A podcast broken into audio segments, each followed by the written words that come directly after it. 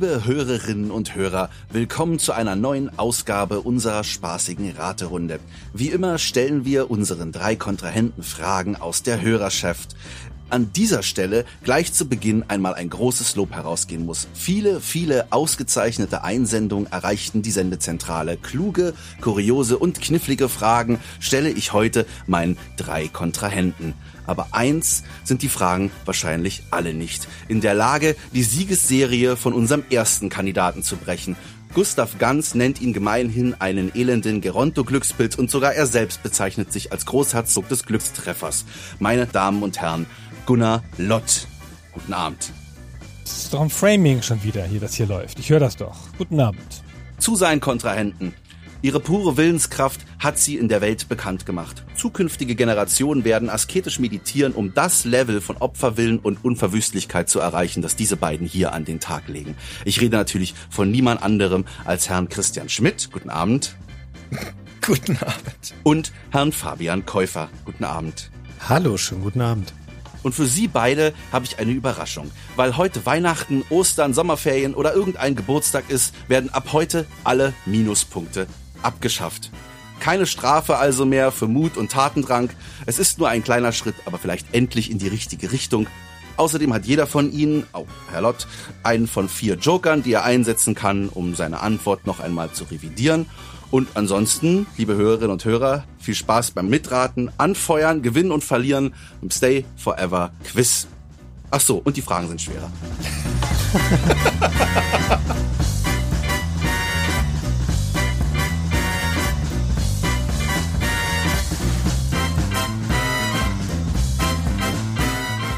Darf ich ganz kurz noch dazwischen fragen? An die Kontrahenten habt ihr alle eure Tasse am Start? Oh nein, meine Tasse. Meine steht auf meinem Tisch hier. Sehr gut. Wir haben nämlich von dem Christopher, unserem Werkstudenten, hat jeder von uns eine Tasse zugeschickt bekommen. Auf Gunnars Tasse steht, Herr Lott hat recht. Auf Fabians Tasse steht, Herr Käufer hat recht. Und auf meiner Tasse steht aus irgendeinem Grund auch wieder, Herr Lott hat recht. Nein, stimmt gar nicht. Herr Schmidt hat recht, steht natürlich drauf. Die wird heute häufig zum Einsatz kommen. Vielen Dank an Christopher.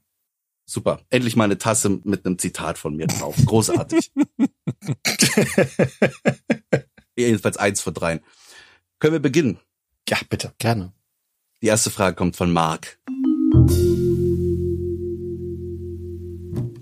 Mark fragt, welchem Genre gehörte das erste isometrische Spiel an? A. Jump'n'Run, B. Shoot'em Up, C. Beat'em Up oder D. einen Lightgun-Shooter?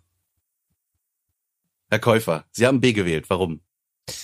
Ich habe mich für B Shoot'em Up entschieden, weil Beat'em Up glaube ich nicht, dass da früh isometrische Spiele am Start waren. Lightgun Shooter ist generell ein eher etwas neuzeitlicheres Genre. Jump'n'Run hätte sein können, ich glaube aber eher Shoot'em Up ist so ein typisches generelles Frühgenre der Videospiele und da wird sich irgendwann auch mal ein isometrisches Spiel reinverirrt haben. Herr Lott, warum nehmen Sie B? Der Fabian hat recht. Das ist auch schon alles richtig begründet. Die Shoot'em-Ups waren ja eins der ersten Genre. Ich würde sogar so weit gehen zu sagen, dass Saxon das erste isometrische Spiel war. Und das ist ja ein Shoot'em-Up. Und Herr Schmidt, Sie haben auch B genommen? Ja, genau. Ich musste auch sofort an Saxon denken. Könnte sein, dass das irreführend ist und dass es da vorher irgendwas anderes gab, an das wir jetzt nicht denken. Aber ich bin mit meiner Antwort trotzdem zufrieden. Es muss ein Shoot'em-Up sein. Sie haben alle drei recht, es ist B. Herr Schmidt hat sogar extra recht. Es geht hier um Sexon, ist das erste Arcade-Spiel, was eine isometrische Perspektive hat. Das ist 1982 von Sega veröffentlicht worden und ist dem Genre der Shoot'em-Ups zugehörig. Ein Punkt für alle drei. Ich trinke aus meiner Herr Schmidt hat recht Tasse. Sie haben alle drei recht. Dann dürfen wir alle trinken, bis auf Gunnar, der hat seine Tasse ja nicht am Start. Ich möchte meine Tasse noch holen. müssen eine Pause machen. Die nächste Frage. 1985 stellte Areola Soft in München ein Label mit Software ausschließlich deutscher Programmierer vor. Die Software wurde in Schallplattenhüllen verkauft und kostete zwischen 69 und 79 Mark. Darunter etwa das Adventure Mord an Bord oder das Rollenspiel Mythos 1 und der Schreibmaschinenkurs Tipptrainer. Wie hieß das Label? A. Magic Disc, B. Axis Computerkunst, C. Denkmal oder D. Brightbyte? Ihre Antworten bitte. Ein Label des Publishers Areola Soft 1985. Herr Käufer, Sie haben A gewählt. Warum? Ich habe A, Magic Disc gewählt, weil ich glaube, dieses Ding mit Access Computerkunst klingt mir zu gewollt in dem Kontext. Denkmal glaube ich irgendwie nicht. Also wenn die jetzt nur Schreibmaschinenkurse gemacht hätten, meinetwegen.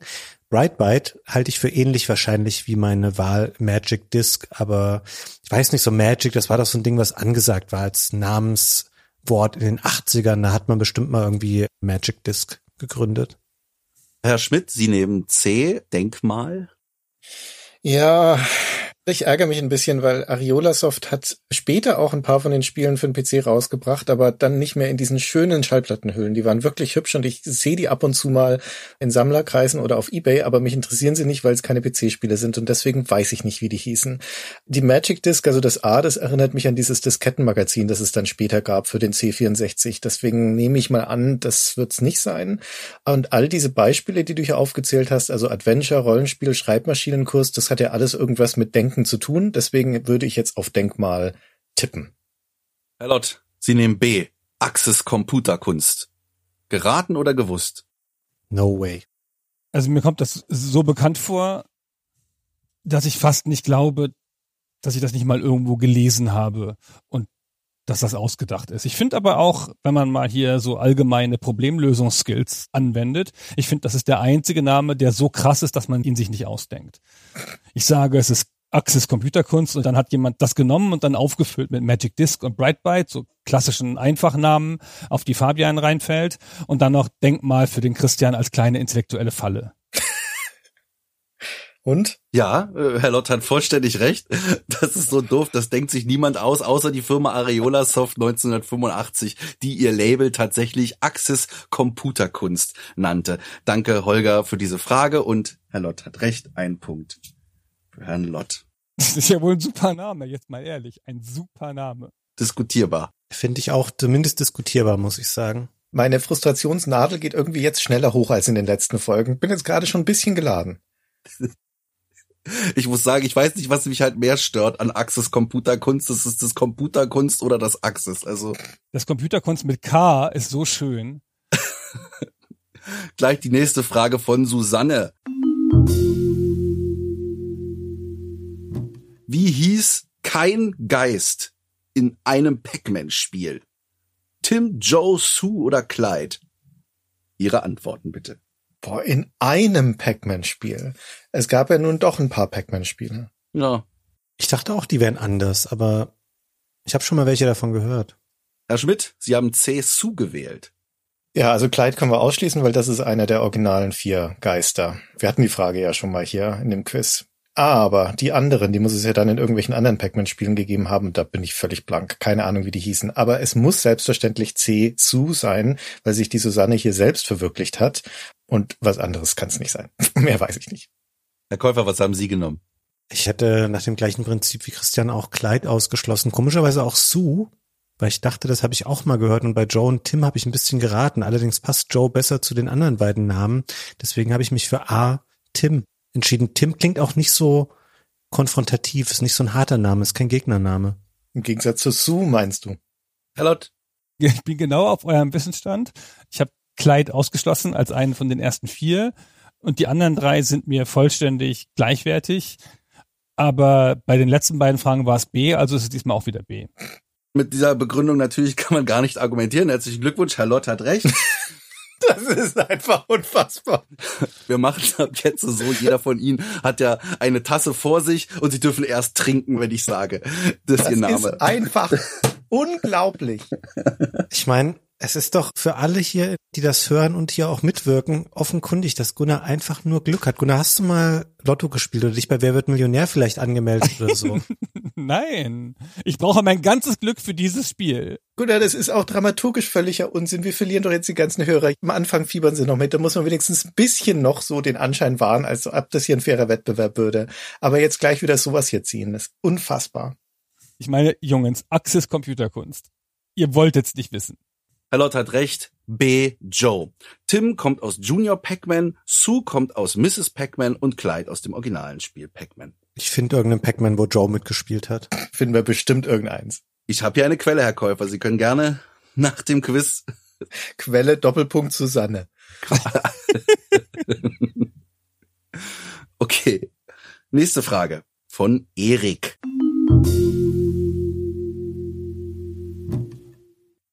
Welcher der folgenden Apogee Software-Plattformer Helden ist nicht ambidextrös? Also zweihändig. Also er kann gleichzeitig mit der rechten und mit der linken Hand. Gut. Hantieren. A. Duke Nukem aus Duke Nukem 2. B. Halloween Harry aus Alien Carnage. C. Billy Blaze aus Commander Keen 4. Und D. Snake Logan aus Biomenace. Tja. Gibt's Fragen zu der Frage? Nee, ist äh, völlig straightforward und jeder weiß es. Ich habe auch schon zwei Antworten eingeloggt von dreien. So. Herr Lott, was haben Sie gewählt? Das ist natürlich nicht Duke Nukem, weil Duke Nukem ist natürlich zweihändig. Der konnte ja mit beiden Händen zuschlagen gleichzeitig, wenn man die entsprechenden Tasten beide gleichzeitig gedrückt hat. Und Halloween Harry ist bestimmt zweihändig, weil ich weiß auch nicht, sonst könnte er die Alien Carnage nicht besiegen und Billy Blaze auch und ich sag mal Snake Logan, der klingt so unzweihändig. So eine Schlange klingt so einhändig. Eigentlich nullhändig, aber was soll man sagen? Herr Käufer, welche Antwort haben Sie gewählt? Das ist eine fantastisch schlüssige Argumentation wieder von Herr Lott gewesen, wo man gemerkt hat, da war null Raten im Spiel, würde ich sagen. Ich muss zu meiner Schande gestehen, ich kenne weder Alien Carnage noch Biomenace. Für mich hat Halloween Harry nicht so zweihändig geklungen. Deswegen habe ich mich für B Halloween Harry entschieden. Bei Billy Blaze und Duke Nukem würde ich Gunnar zustimmen. Und dann noch Herr Schmidt. Ihre Antwort? Ich bin mir nicht sicher, ob ich die Frage richtig verstanden habe. Ich sage euch mal, wie ich das interpretiert habe, nämlich wenn das Sprite in die eine Richtung rennt und hat die Waffe in der rechten Hand zum Beispiel und dann läufst du in die andere Richtung und es wird einfach nur gespiegelt, dann hat es die Waffe ja jetzt in der linken Hand und damit wäre es dann ambidextrös, so wie ich das interpretiert habe und deswegen dachte ich, ein Sprite, das fürs Rennen in die andere Seite nicht einfach nur gespiegelt wurde, sondern eine eigene Animation bekommen hat, das müsste die Waffe in der gleichen Hand behalten. Aber habe ich dazu kompliziert gedacht? Ich habe gedacht, wenn ich das kurz sagen darf, ich habe gedacht, das ist halt, wenn der in beiden Händen Waffen haben kann, also zweihändig agieren kann. Das habe ich auch gedacht. Ach so. Ja, unter diesem Gesichtspunkt möchte ich dann meinen Joker benutzen. Einen kleinen Moment. Sie haben alle noch Ihren Joker. Sie können alle noch Ihre Frage ändern.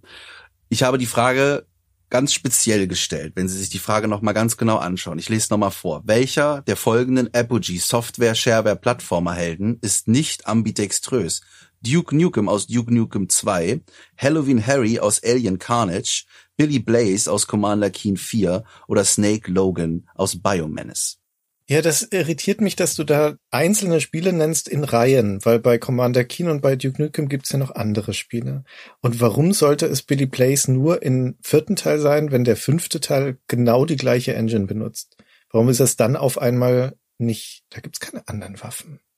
Ich will jetzt trotzdem einen Joker einsetzen. Also jetzt ändere ich meine Interpretation, ob der Charakter zwei Hände braucht, um eine Waffe zu halten oder nicht. Und alle diese Leute hier in der Liste, außer Billy Blaze, haben größere Waffen und der schießt nur mit seiner komischen Laserpistole oder was das Ding ist. Und wenn man den Pokus-Tick jetzt nicht zählt, dann würde ich sagen, dann schießt der nur mit einer Hand. Also ich möchte bitte meinen Joker einsetzen und auf C ändern auf Billy Blaze. Was hättest du vorher genommen? Ich hatte vorher Halloween Harry. Ah, wirst du dich ärgern gleich. Ja, mag sein. Aber das mache ich ja eh bei jeder Frage, also es kommt das Gleiche raus. Okay. Dann Herr Lott und Herr Käufer bleiben bei Ihrer Antwort. Da muss ich mal kurz, das bin ich gar nicht vorbereitet, muss ich kurz üben. Herr Schmidt hat recht. Yes! Tatsächlich, sowohl in seiner Begründung als auch in seiner Antwort. Die Sprites aller anderen Helden, außer von Billy Blaze, wurden beim Umdrehen des Charakters von rechts nach links einfach gespiegelt. Na. Billy Blaze hat allerdings zwei verschiedene Animationen, je nachdem, ob er nach rechts oder links läuft. So sieht man zum Beispiel den Holster der Waffe, wenn er nach rechts ins Bild geht und nach links sieht man ihn nicht. Und wenn er die Waffe nimmt, um zu schießen, hat er sie immer in der rechten Hand, nur halt auf einer anderen Seite, je nachdem, in welche Richtung er schaut. Also war meine erste Erklärung richtig und meine umentscheidende Erklärung war falsch. Dann habe ich jetzt wegen der falschen Erklärung habe ich jetzt richtig geantwortet. Ja, okay. Sie haben sich verwirren lassen, weil ich da einzelne Spiele festgelegt habe, aber das war halt hauptsächlich, um Duke Nukem in die Jump-and-Run-Ära zu verorten, weil Herr Lott, Ihre Erklärung bezieht sich auf die 3D-Geschichte. Und natürlich ist Commander Keen in allen Teilen ambidextrös. Ich wollte allerdings ein Spiel pro Figur. Gemeinheit. Das hatte Erik bestimmt nicht reingeschrieben in seine Frage. Ja, aber Punkt für Christian, also auch verdient, einigermaßen. Ja. Wollen wir mal festhalten. Passiert hier nicht so häufig. Ja, mit dem Joker erkauft.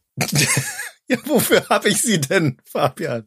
Spar dir deine ruhig auf. Übrig gebliebene Joker geben am Schluss nochmal zwei Punkte pro Joker, die man noch hat. Was? Ist das so? Hm. Die fünfte Frage. Wir haben übrigens insgesamt 30. Der Atari Jaguar hatte beim Launch Ende 1993 nur vier Launch-Titel.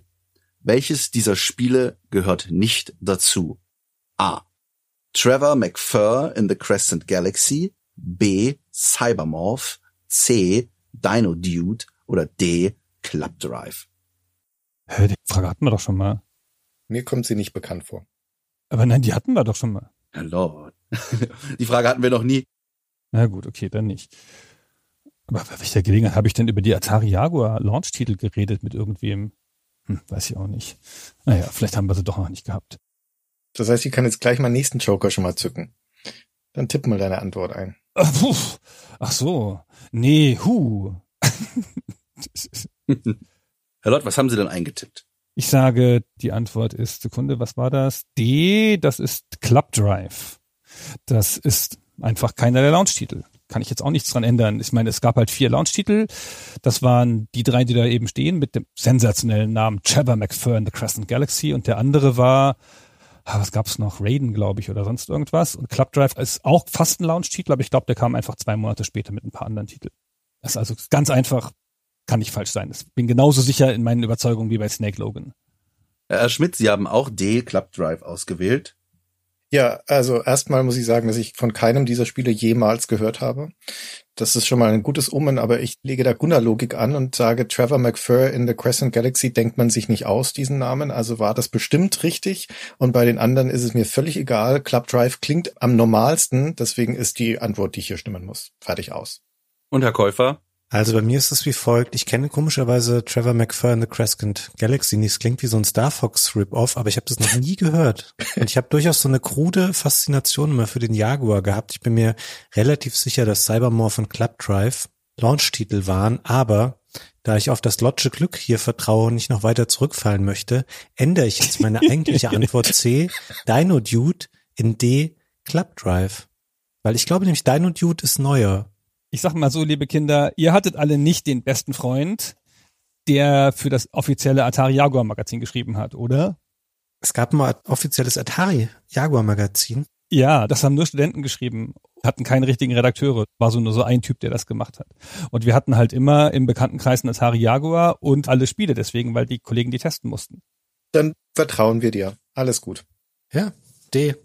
Herr Lott hat recht, Herr Schmidt auch und Herr Käufer dann jetzt auch. Die Antwort ist D. Club Drive. Launch Games waren Trevor McFur und The Crescent Galaxy. Das ist übrigens ein Shoot'em Up, Herr Käufer. Cybermorph ist ein Shooter. Dino Dude ist ein Puzzler, so Bubble Bob Puzzle Ding und Raiden waren die Launch-Titel. Club Drive ist ein Spiel für den Atari Jaguar, das kam aber erst 1994 raus. Mhm. Ja. Wirklich ganz schön schwere Fragen. Habt euch wieder angehängt, war? Wie immer. Ja, wenigstens habe ich keinen Joker gebraucht. Nicht wie andere.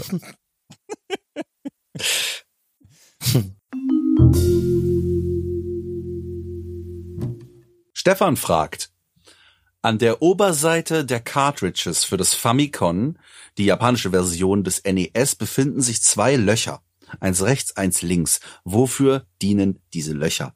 Erstens, das sind Abluftschächte und die schützen das Modul vor Überhitzung. Zweitens, das sind nur Deko-Elemente und haben keine Funktion.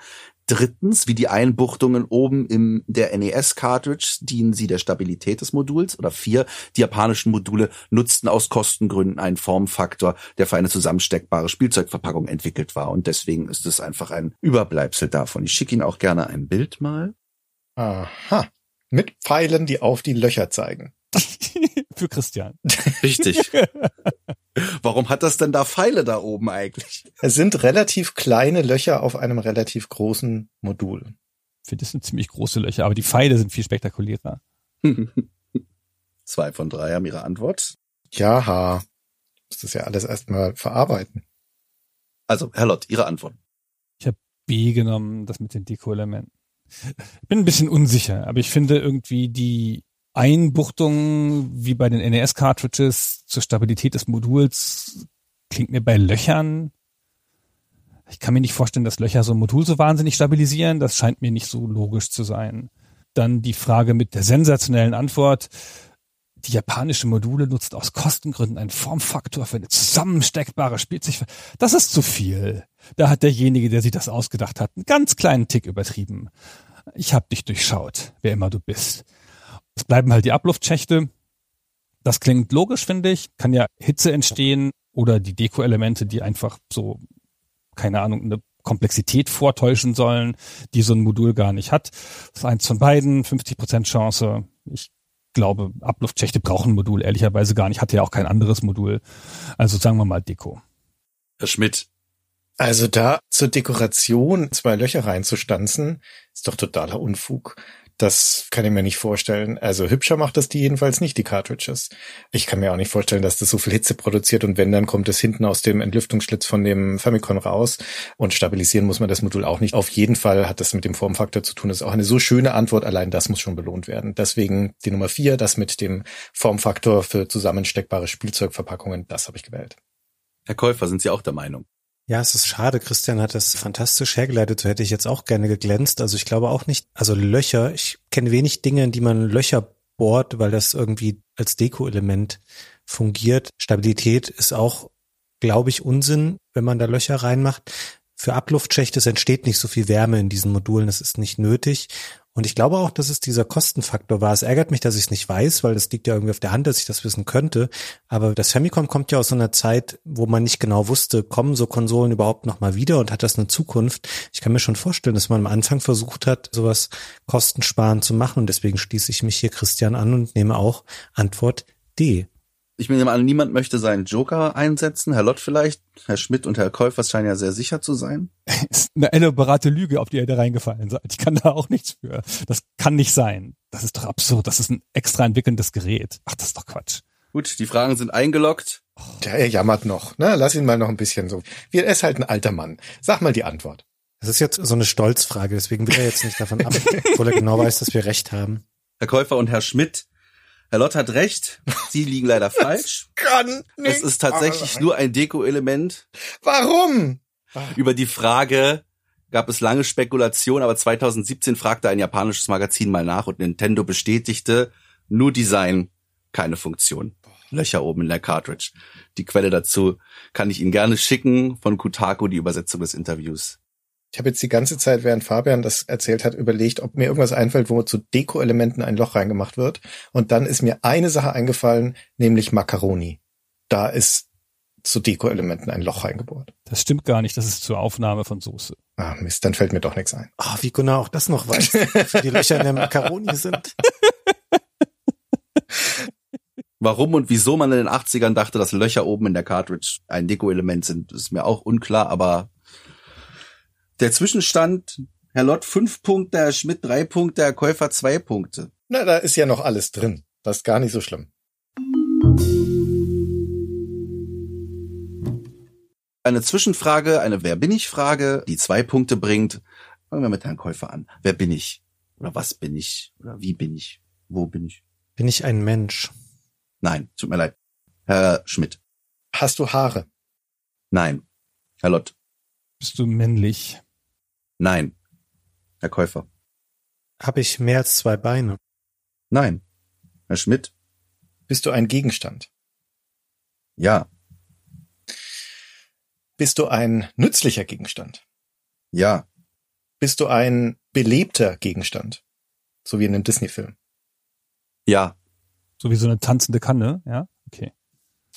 Bist du eine tanzende Kanne? Nein. Warum lassen Sie sich von Herrn Lott? Herr Lott, Sie sind dran. Ich komme schon noch mal dran. Die tanzende Kanne, wir kennen sie alle. Doch, es gibt doch so tanzende Kannen in den Disney-Filmen, oder? Die singen dann Natürlich. auch. Ach so, daher. Okay. Ja. ja, ja. Bist du eine Waffe? Ja. Bin nicht näher dran dadurch. Es ist doch immer noch ein Videospielehelden-Quiz, oder? Also, wir haben einen Videospielehelden, der ein Gegenstand ist, genauer präzisiert eine Waffe. Ich begreife das nicht. Ist man in irgendeinem Spiel, keine Ahnung, als Schwert rumgerannt, als Maschinengewehr? Also Sie haben mir gerade eigentlich eine Frage gestellt und die muss ich mit Nein beantworten. Okay, ja, keine Ahnung. Sie sind ein sammelbares Item in einem Spiel. Ja. Und von ihrem Spiel gibt es mehrere Episoden. Ja. Und die gibt es auch für Konsolen. Ja. Stammen ihre Spiele von Sega? Nein. Kannst du sprechen? Nein. Herr Lott. Stammen ihre Spiele von Nintendo? Ja. Ich weiß es nicht. Stammen sie aus einem Mario-Spiel? Ja. Jetzt weiß ich es nicht und jetzt habe ich Tür und Tor für Fabian geöffnet. Ich hoffe, es, zu mir sollte das nicht mehr kommen. Ich habe keine Ahnung. Ah, was kann es denn sein? Sind sie ein... Nee, geht ja nicht. Keine Münze, kein Stern. Sind sie ein Boomerang? Nein. Natürlich nicht. Herr Käufer. Sind sie eine Pflanze? Nein. Herr Schmidt. Kommst du in Mario Kart vor? Ja. Oh. Okay, eine Waffe, die lebt, aber nicht sprechen kann. Bist du ein Schildkrötenpanzer? Nein. Herr Lott. Was? Der Schildkrötenpanzer wäre jetzt aber echt einigermaßen logisch gewesen. Sind sie eine Bombe? Nein. Herr Käufer. Sind sie eine Bananenschale? Nein. Herr Schmidt. Nein, bist, bist wieder bei mir. Was soll das denn? Das sind ja auch alles keine sammelbaren Items. Doch. Kann man aufsammeln. Ehrlich. Ach, sammelbar. aufsammeln, man kann sie als Waffe verwenden. Aufsammelbar, okay. Ich dachte sammelbar im Sinne von irgendwie Achievement sammeln. Aber mein Mario Kart Wissen nähert sich jetzt dem Ende. Das gibt's doch gar nicht. Was gibt es dann noch? Einem Gegenstand, der lebendig ist? Irgendwas Dummes übersehe ich doch jetzt da gerade. Oh, ich weiß es. Es darf nicht mehr zu Fabian kommen. Was gibt's da noch? Ich weiß es nicht. Bist du ein Geist? Nein. Herr Lott. Oh, ich bin noch mal dran vor Fabian. Ah, bist du der, Ich flippe aus. wie heißt denn das? Ah, wie heißt das? bist du diese Kugel, Dramatisches diese. Bullet, diese Kugelwilli, dieses Ding? Nein. Aha. Was denn sonst noch? Hm, Das hätte ich vielleicht jetzt auch genommen. Ja. Ähm, Wie heißt denn das? sind sie ein Kettenhund? Nein. Herr Schmidt. Okay, warte mal, jetzt müssen wir das nochmal methodischer machen. Bist du etwas, was ich abfeuern kann? Äh, Bist du etwas, was ich in einem Mario Kart Spiel aufsammeln und abfeuern kann? ja. Auf andere Karts. Nein. Herr Lott. Was? Das ist ja bizarr. Bist du dieses Fake-Item, diese Fake-Item-Box? Nein. Das ist aber der Geist, oder? Egal. Aber nein, bin ich nicht. Herr Käufer. Bist du ein Turbopilz? Nein. Herr Schmidt. Das ist schwierig. Bist du ein Möbelstück? Nein. Ich gehe jetzt noch zweimal rum und dann reicht's. Herr Lott. Wir hatten den Pilz, wir hatten die Banane, wir hatten die Items, wir hatten den. Bist du der Blitz? Nein. Herr Käufer. Bist du ein Stern? Richtig. Herzlichen Glückwunsch. Oh Zwei Punkte nein. für Herrn Käufer. Das ist doch kein Gegenstand. Naja, doch klar. Du machst dich ja damit selber zu einer Waffe. Aber das ist doch kein Gegenstand. Das ist ein Gegenstand, den man in dem Spiel aufsammeln kann. Der hat Augen. Das ist eine Waffe, weil man damit Gegner töten kann und man kann ihn in Mario Kart auf Knopfdruck abfeuern. Richtig, aber ich habe mich jetzt nicht speziell auf den Stern bei Mario Kart fixiert. Das waren sie. Die Antwort ist einfach nur der Power-Up-Stern aus den Mario-Spielen. Boah, bei Stern war ich echt fünf Runden vorher und hab's dann aus irgendwelchen Gründen ausgeschlossen. Warum auch immer. Geschenkter Punkt, ey. Geschenkter Punkt für Fabian. Hm. Geschenkter Punkt, klaute Lebenszeit. Nächste Frage. Von Stefan. Wo wir gerade beim Atari Jaguar waren, wann ist das letzte offizielle Spiel für die gescheiterte Konsole herausgekommen? A 1995, B 1998, C 1999 oder D 1996? Kannst du nicht wenigstens dazu sagen, wie das heißt, damit man das irgendwie anders raten kann? Ja, Worms. Es kam ein Worms-Spiel raus? Das hilft. Jetzt ist leicht. Ihre Antwort fehlt noch, Herr Lott. Ja, hm. Was haben Sie denn genommen? Die 1996. Aber die Jahre verschwimmen in meinem Kopf. Ich hätte jetzt gedacht, dass es nicht so spät ist. Also 99 und 98 erscheint mir zu spät. Für noch ein Atari Jaguar Spiel, das war doch super schnell wieder vorbei. Zwei, drei Jahre lang und dann kam schon nichts mehr. Und 95 ist ein bisschen knapp. Weiß nicht. Herr Käufer? Ich habe auch D genommen 1996. Wenn du nicht gesagt hättest, dass wir hier von Worms sprechen, dann hätte ich wohl 1998 oder 99 genommen, aber das glaube ich auch nicht. Und 95 glaube ich auch nicht, weil zumindest sollte die Konsole ja auch mal noch ein CD-Laufwerk bekommen und noch richtig durchstarten. 96 wird schon stimmen. Und Herr Schmidt. Ja, da schließe ich mich an. Du hattest ja vorhin gesagt, Ende 93 kam die raus, die Konsole, und die war, glaube ich, nicht so lange im Markt. Also drei Jahre bis zum letzten Spiel, klingt gar nicht so unrealistisch. Und Worms kam 1995 raus, wurde dann auf überall hinportiert. Also warum nicht 96 noch auf das Jaguar? Kann schon sein. Deswegen 96. Okay, bleiben Sie alle drei bei Ihrer Antwort. Klar. Auf wen sollen wir denn gehen? Wir haben ja keinen Anhaltspunkt. Möchtest du noch einen Tipp geben? Ja, dass die alle drei falsch liegen. Die Antwort ist B. 1998 kam das letzte Spiel für den Atari Jaguar raus und das war ein Port von Worms. Ausgerechnet. Warum? Ich meine, wer wollte das noch kaufen 1998? Super. Abgefahren. Naja gut, aber die haben ja auch für den Amiga noch portiert. Denen war alles wurscht. Wenigstens ein Punkt für Gunnar verhindert. Die nächste Frage. In The Secret of Monkey Island findet Guybrush auf der Insel Monkey Island einen gigantischen Affenkopf. Vor dem Affenkopf befinden sich kleine Figuren im Boden. Welche der folgenden Figuren befinden sich in der MS-DOS-Version des Spiels vor dem Affenkopf? A. Eine Sam Max Figur, B. Eine Tentakelfigur, C. Eine R2D2-Figur oder D. Eine dreiköpfige Affenfigur. Herr Lott, was haben Sie genommen? Ich kann mich nicht erinnern. Ich bin völlig blank. Ich habe gar keine Erinnerung an diese Szene. Also an die Szene, nicht an die Figuren da. Ich habe mal Safe R2D2 genommen, weil ja so viele Star Wars Anspielungen an verschiedenen Spielen waren. Mhm. Bin aber ganz froh, dass ich als erster antworte und ich noch einen Joker habe. Sag mal einer was Überzeugendes von euch. Herr Käufer?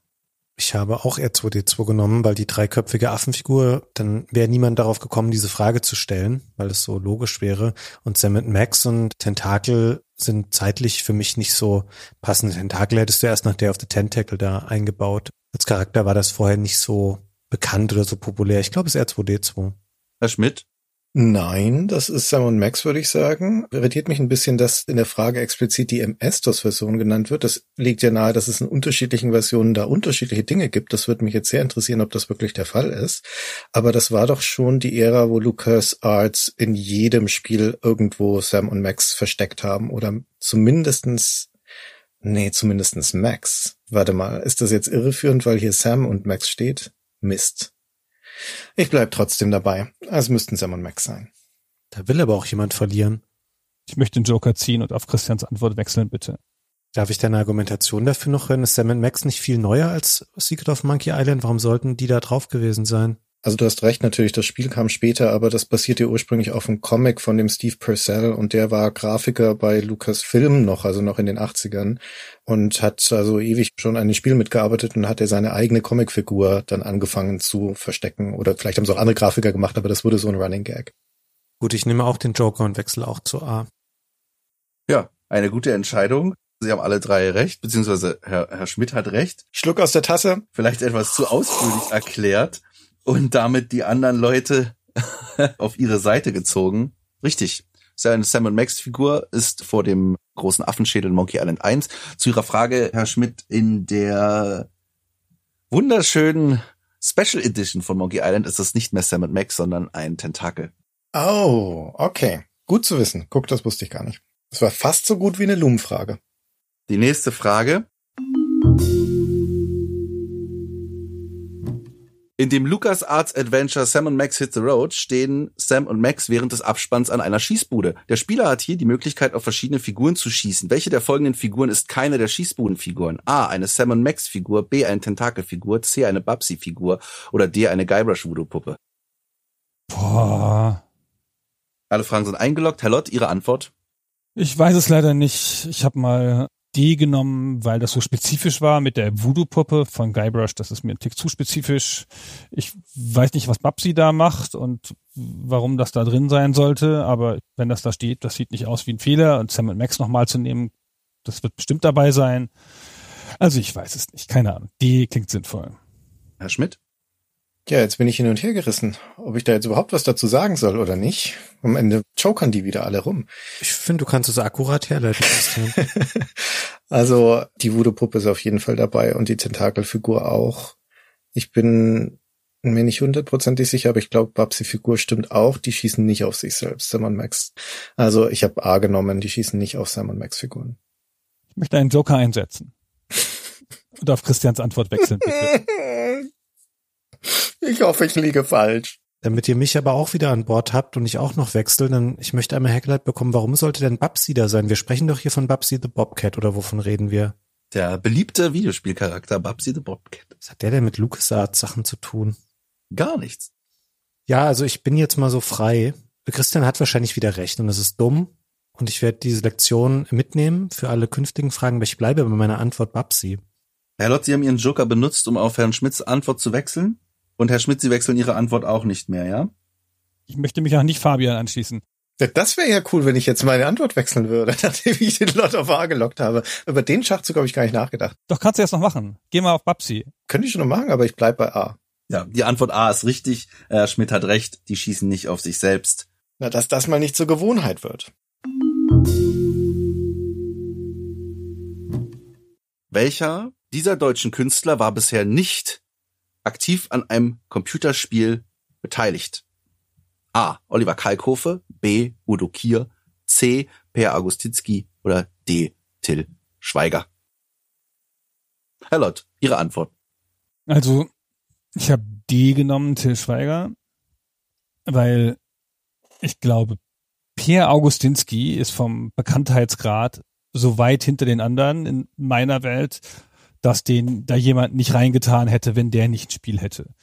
Udo Kier ist ja bekanntermaßen einer der Key-Darsteller in einer bekannten Strategiespielserie.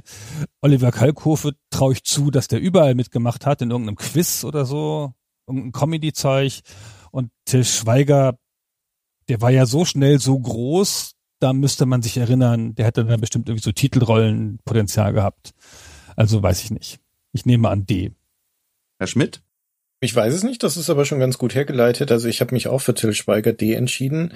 Udo Kier, ich glaube, Gunnar hat recht, der hat doch bei Command Conquer mitgespielt. Ich hätte jetzt gesagt, das wäre ein typisches Gesicht, das irgendwo mal so ein Interactive Movie in den 90ern mal dabei gewesen ist. Und Per Augustinski war ja ein bekannter Sprecher, der hat bestimmt irgendwo eine Sprechrolle gehabt in irgendeinem Adventure oder sowas. Und beim Karl Grove kann ich es mir auch vorstellen. Bei irgendeinem deutschen Comedy-Adventure wird er als Sprecher dabei gewesen sein. Und Till Schweiger, der hat zwar in der Far Cry-Verfilmung dann gespielt, aber ich glaube nicht, dass der an einem Spiel beteiligt war. Und der Käufer. Ich kann mich abermals Christian anschließen. Ich dachte, ich würde mir noch diesen Trivia-Effekt mit dem Far Cry-Film für mich beanspruchen können, aber das hat Christian auch gedroppt. Ansonsten, glaube ich, würde man sich daran erinnern, wenn der mal in irgendeinem Spiel involviert war. Ich habe auch D. Till Schweiger genommen. Gut, wenn niemand mehr seine Antwort ändern möchte, dann jetzt die Auflösung. Die Auflösung ist C. Per Augustinski. Oliver Kalkofe war die Stimme des Mentors in Siedler 4. Udo Kier war Juri in Alarmstufe Rot 2, ganz richtig. Und Till Schweiger sprach sich selbst in dem PC-Spiel zu dem Film Anderthalb Ritter. per Augustinski ist zwar die Stimme von Robbie Williams und auch vom Jin von Aladdin, hat aber nie bei einem Spiel mitgearbeitet. Ich wette, ich finde dir irgendein Spiel, wo der mitgesprochen hat. Das gibt's doch überhaupt nicht. Die Frage hat der Eiswolf gestellt, ein Discord-User von uns, Grüße gehen da raus. Ich hatte dem Eiswolf gesagt, der Christian wird mich in der Luft zerreißen, wenn ich das nicht beweisen kann. Und ich kann es beweisen. Aber schauen Sie gern nach. Hm, Ich glaube das mal. Ich habe Respekt und ein bisschen Angst vor Eiswolf. Also es wird schon stimmen.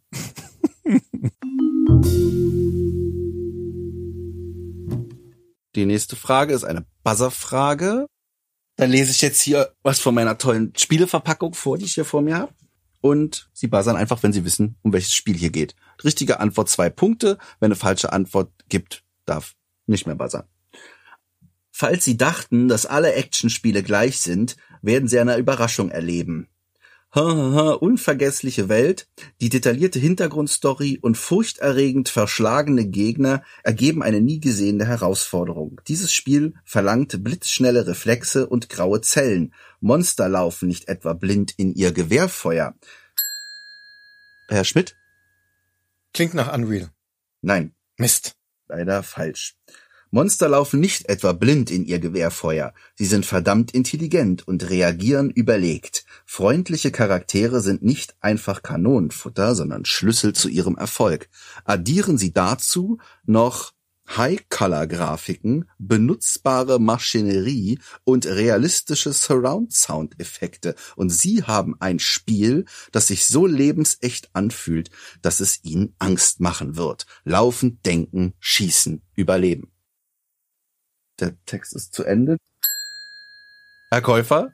Da es ja keine Minuspunkte gibt, sage ich Turok. Falsch. Äh, Lot, Sie haben auch noch eine Möglichkeit, wenn Sie raten wollen. Wir haben über das Spiel schon eine Folge gemacht und ich Ja, weiß den Namen des Spiels nicht mehr. ich weiß es jetzt. Ich will noch mal. Tut mir leid, Herr Schmidt, Sie hätten Sie einfach ein bisschen länger warten sollen, aber Sie können natürlich die Antwort jetzt sagen. Sie kriegen aber keine Punkte mehr. Das ist Half-Life.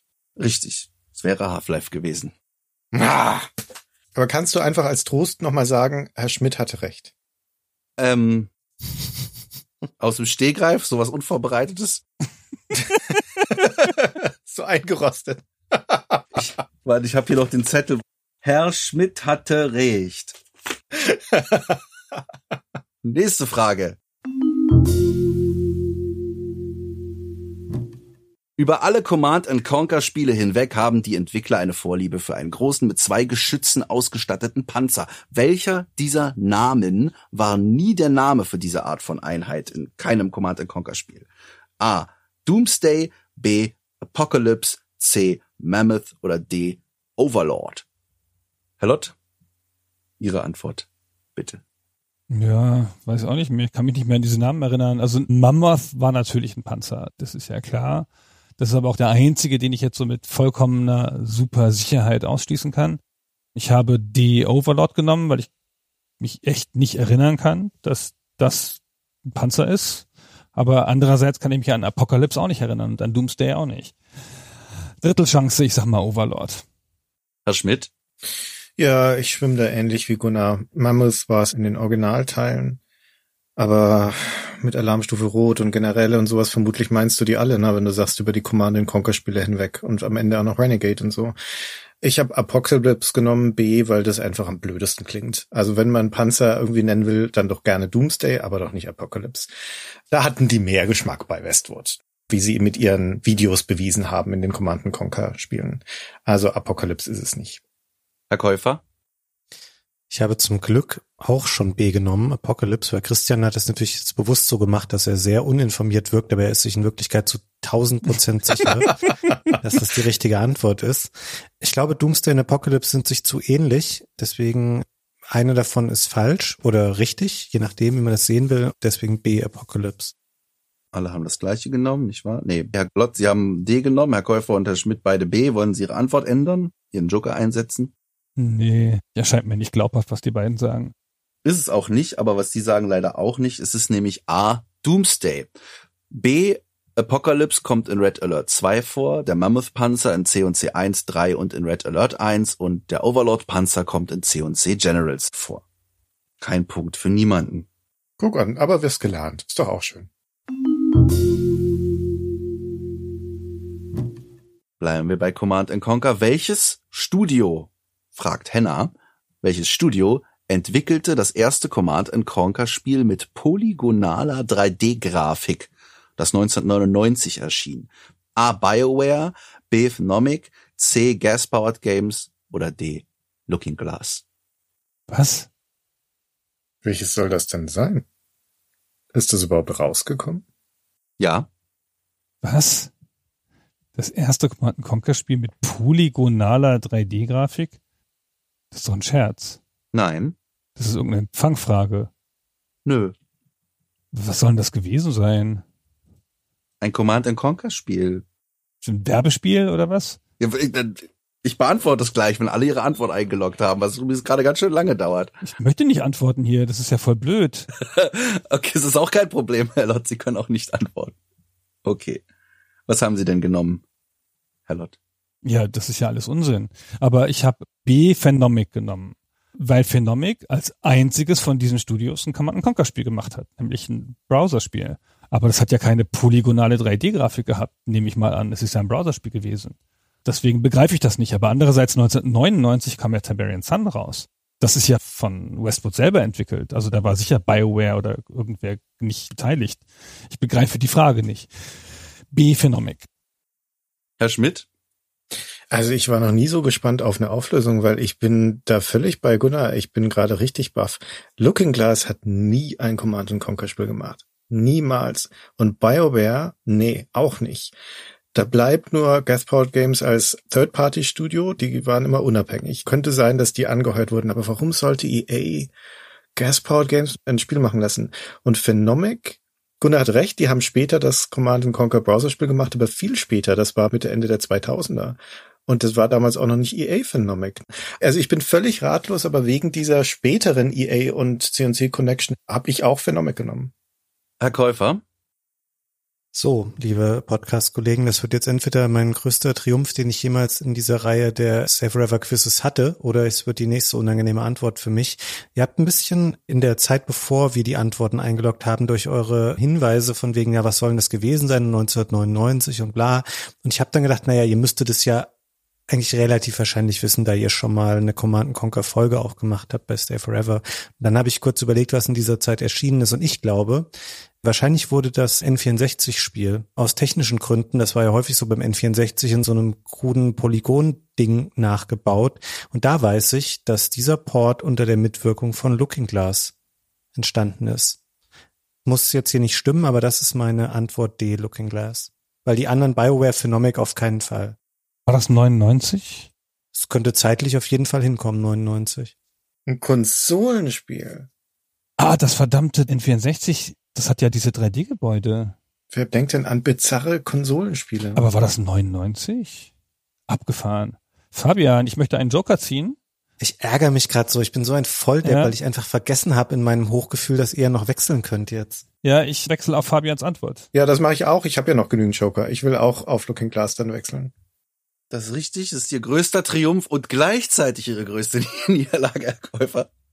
Weil sie den beiden jetzt auch einen Punkt gegeben hat man ist nicht gezwungen, seine Frage vollständig sofort zu beantworten. Wenn es sich dann als richtig herausstellt, dann kann man, also nur als Hinweis fürs nächste Mal. Aber ja, richtig, genau alles richtig hergeleitet. Looking Glass hat 1999 für EA und Nintendo die N64-Umsetzung des ersten C&C-Teils der Tiberium-Konflikt mit einer polygonalen 3D-Engine umgesetzt. Frühere Umsetzung von C&C für die Playstation oder das Saturn benutzten halt die 2D-Technik vom Computer. Super Frage.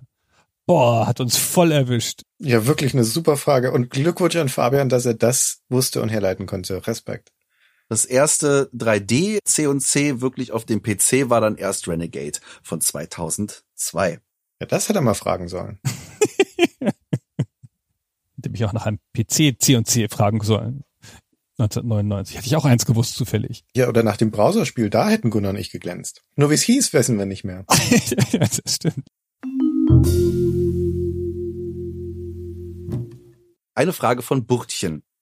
Das Musiklern-Adventure Opera Fatal warf 1996 mit Musiktheorie und Geschichte um sich. Welcher Fehler unterlief ihm dabei in einer seiner Lokalisation? A. Die französische Version macht aus dem italienischen Teufelsgeiger Paganini einen Teufelsbratschisten. B. Die deutsche Version fusioniert Händels Wassermusik und Feuerwerkmusik zur Wasserwerkmusik. C. Die englische Version behauptet, deutsche Klarinetten folgen der französischen Stimmung und umgekehrt. Und D. Die italienische Version unterschlägt die Note H in der deutschen Klaviatur. Nicht, dass ich schon mal überhaupt von dem Spiel jemals gehört hätte, aber Barbara Schell schrieb damals übrigens für die Zeit ein prima Musiklehrer auf CD-ROM, da flötet das Heizungsventil. Tut mir leid. Quatsch. okay, Ihre Antworten bitte. Herr Lott, Sie haben acht Punkte, Sie starten. Ihre Antwort bitte. Ich habe gesagt, C, die englische Version behauptet, deutsche Klarinetten folgen der französischen Stimmung und umgekehrt. Ich habe keine Ahnung, ob Klarinetten überhaupt landesmäßig gestimmt sein können, ob die patriotisch sind oder nicht. Aber ich kann sicher sagen, dass Version A die französische Version macht aus dem italienischen Teufelsgeiger Paganini einen Teufelsbratschisten never ever jemals sein kann. Das passiert Musikfans nicht, die ein Musikspiel machen. Die Wasserwerksmusik, das ist so offensichtlich, das wäre den Praktikanten aufgefallen. Es könnte sein, dass Antwort D richtig ist, die italienische Version und das schlägt die Note H in der deutschen Klaviatur. Das kann sein, weil ich davon zu wenig verstehe, um das jetzt zu wissen. Das könnte Musikinsiderwissen sein, aber ich sage C. Herr Schmidt, mit sieben Punkten folgen Sie direkt auf Herrn Lott. Ihre Antwort bitte. Ich würde sagen, umgekehrt wird ein Schuh draus, weil der Brötchen muss es ja irgendwoher wissen. Und sowas wie Klarinettenstimmungen in englischen und französischen Versionen des Spiels, wie soll das denn überhaupt auf seinem Radar gelandet sein? Das muss doch irgendwas sein, was eine Tragweite hat oder ein Fehler von einer solchen Dimension ist, dass es irgendwie ein Trivia-Bit ist, ne, dass man das mal wissen kann. Und dann würde ich auch annehmen, dass er, wenn er eine Version kennt, der vermutlich die deutsche sein wird. Deswegen nehme ich B, dass da die Wassermusik und die Feuerwerksmusik zur Wasserwerksmusik zusammen verschmolzen ist. Ja, bei einer Übersetzung kann das schon mal passieren, ne? selbst wenn der Praktikant die gemacht hat. Und das wäre ja auch lustig genug und absurd genug, dass man das wissen könnte, dass man es bemerken kann. Also deswegen ist meine Antwort B. Herr Käufer. Hm, also ich wäre eher auch bei Gunnar, dass mir diese ersten zwei Sachen so ein bisschen zu lustig klingen, das kann ich mir nicht vorstellen. D wiederum, das mit der unterschlagenen Note H in der deutschen Klaviatur, das käme mir nicht bemerkenswert genug vor, weil das ja so ein häufiges Ding ist für Leute, die sich ein bisschen auskennen mit Noten, dieses C, D, E, F, G, A, H, C, das ist ja so ein deutsches Ding und es gibt ja eine Menge andere Länder, wo die Note H einfach B heißt, weil es in der Reihenfolge auch passen würde nach dem A. Das glaube ich aber nicht. Dann wäre das kein Trivia-Fact, den irgendjemand wissen würde. Ich glaube, das ist das mit der Stimmung der Klarinetten, also C. Hm. Hm. Hm. Sie haben jetzt nochmal die Möglichkeit, kurz zu überlegen. Ansonsten keine Wortmeldung mehr. Keiner von Ihnen hat leider die richtige Antwort getroffen. Die richtige Antwort ist tatsächlich D. Die italienische Version unterschlägt die Note H in der deutschen Klaviatur. Herr Käufer hatte recht, aber hat leider die falsche Antwort gewählt. Kein Punkt für niemanden. Tja. Die nächste Frage von Discord-User NRG Dad. Was war X-Band? Das Mitte der 90er US-exklusiv erschien. A. Ein früher spiritueller Vorgänger von Guitar Hero und Rockband von Harmonix für PlayStation und Saturn, ein isometrischer Taktik-Shooter mit optionalen Trackball-Controller für das 3DO, ein Online-Mehrspielerdienst per Modem-Steckmodul für Sega Genesis und Super Nintendo oder D, ein TV- und Radioempfänger mit eingebauter Antenne sowie Kabelbuchse für den Atari Lynx. Herr Lott, Ihre Antwort bitte? Ich nehme C, den Online-Mehrspielerdienst per Modem-Steckmodul für Sega Genesis und Super Nintendo.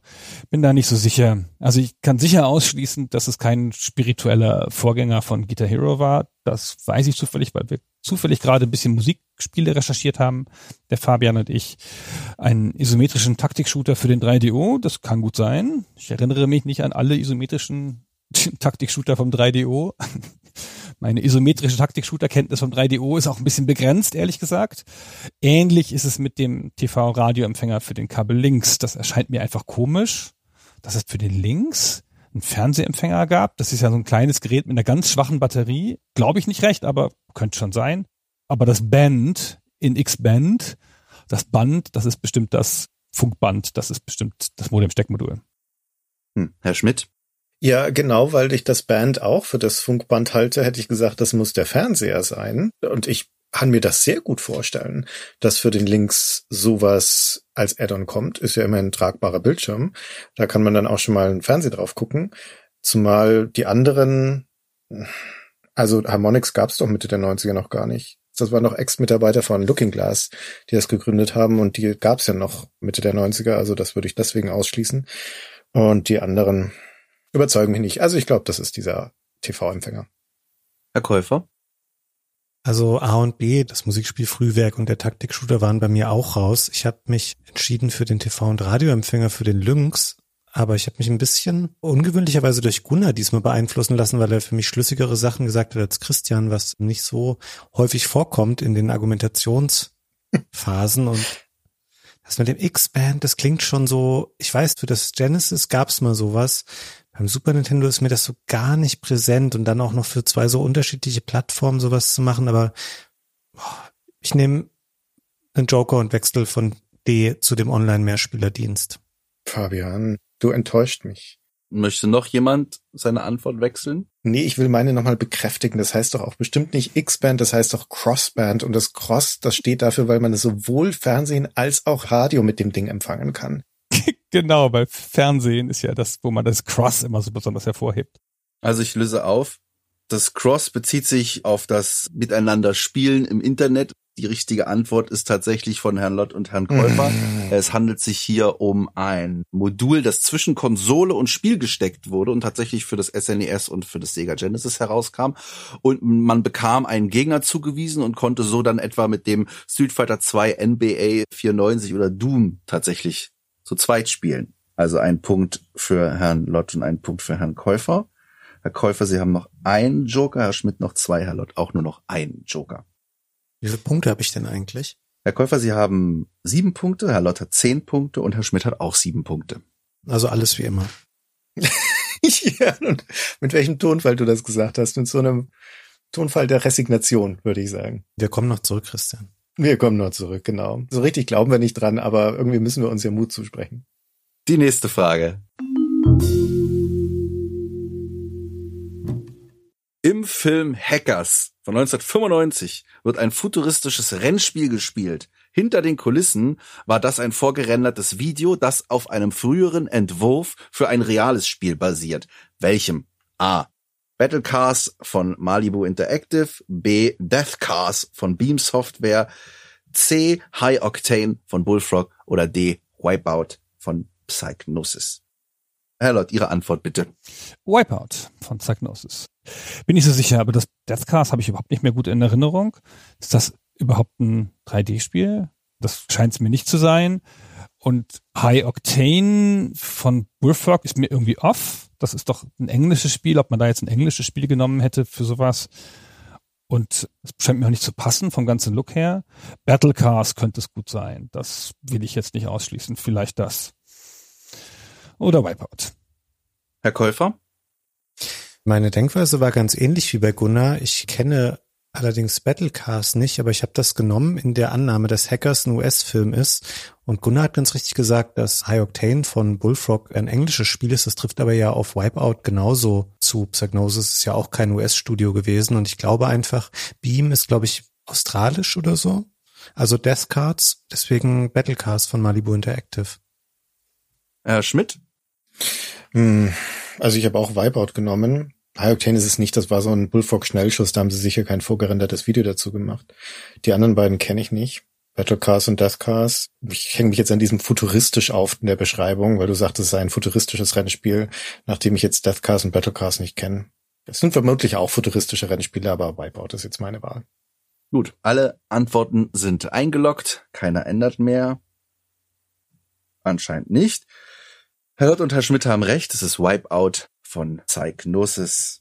Ach, Ja, Fabian, das ist eine super bekannte Geschichte. Ich musste richtig dumm tun eben in der Antwort. Das weiß doch jeder, dass das von Wipeout war. wow, wie du es ihm noch reinreibst. Ich musste richtig dumm tun. musste mich richtig auf euer Niveau runterdenken. Ich kann das nicht differenzieren, Gunnar, ob du dumm tust oder ob das halt wirklich so ist. Wo ich das immer so gut hinkriege sonst, ja. Ah, meine Herren. Aber das gehört zur Wipeout-Geschichte. Kannte ich nicht die Geschichte, nee. Haben wir noch nie eine Wipeout-Folge gemacht? Nope.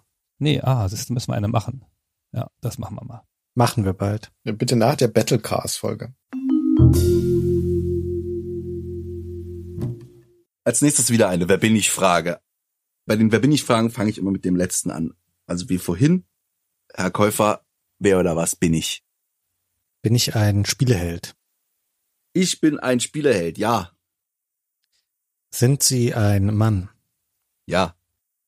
Sind Sie auf mehreren Systemen zu Hause? Ja. Sind Sie für Nintendo-Konsolen erhältlich? Ja. Sind Sie ein Spiel von Nintendo selbst? Nein. Das war unexakt gefragt. Herr Schmidt.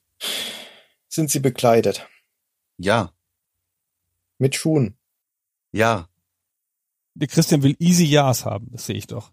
Kann man viel daraus herleiten mit den Schuhen. Bist du ein Mensch? Ja, Kannst du springen? ja, Kommst du in Actionspielen vor? ja, Kannst du schießen? ja,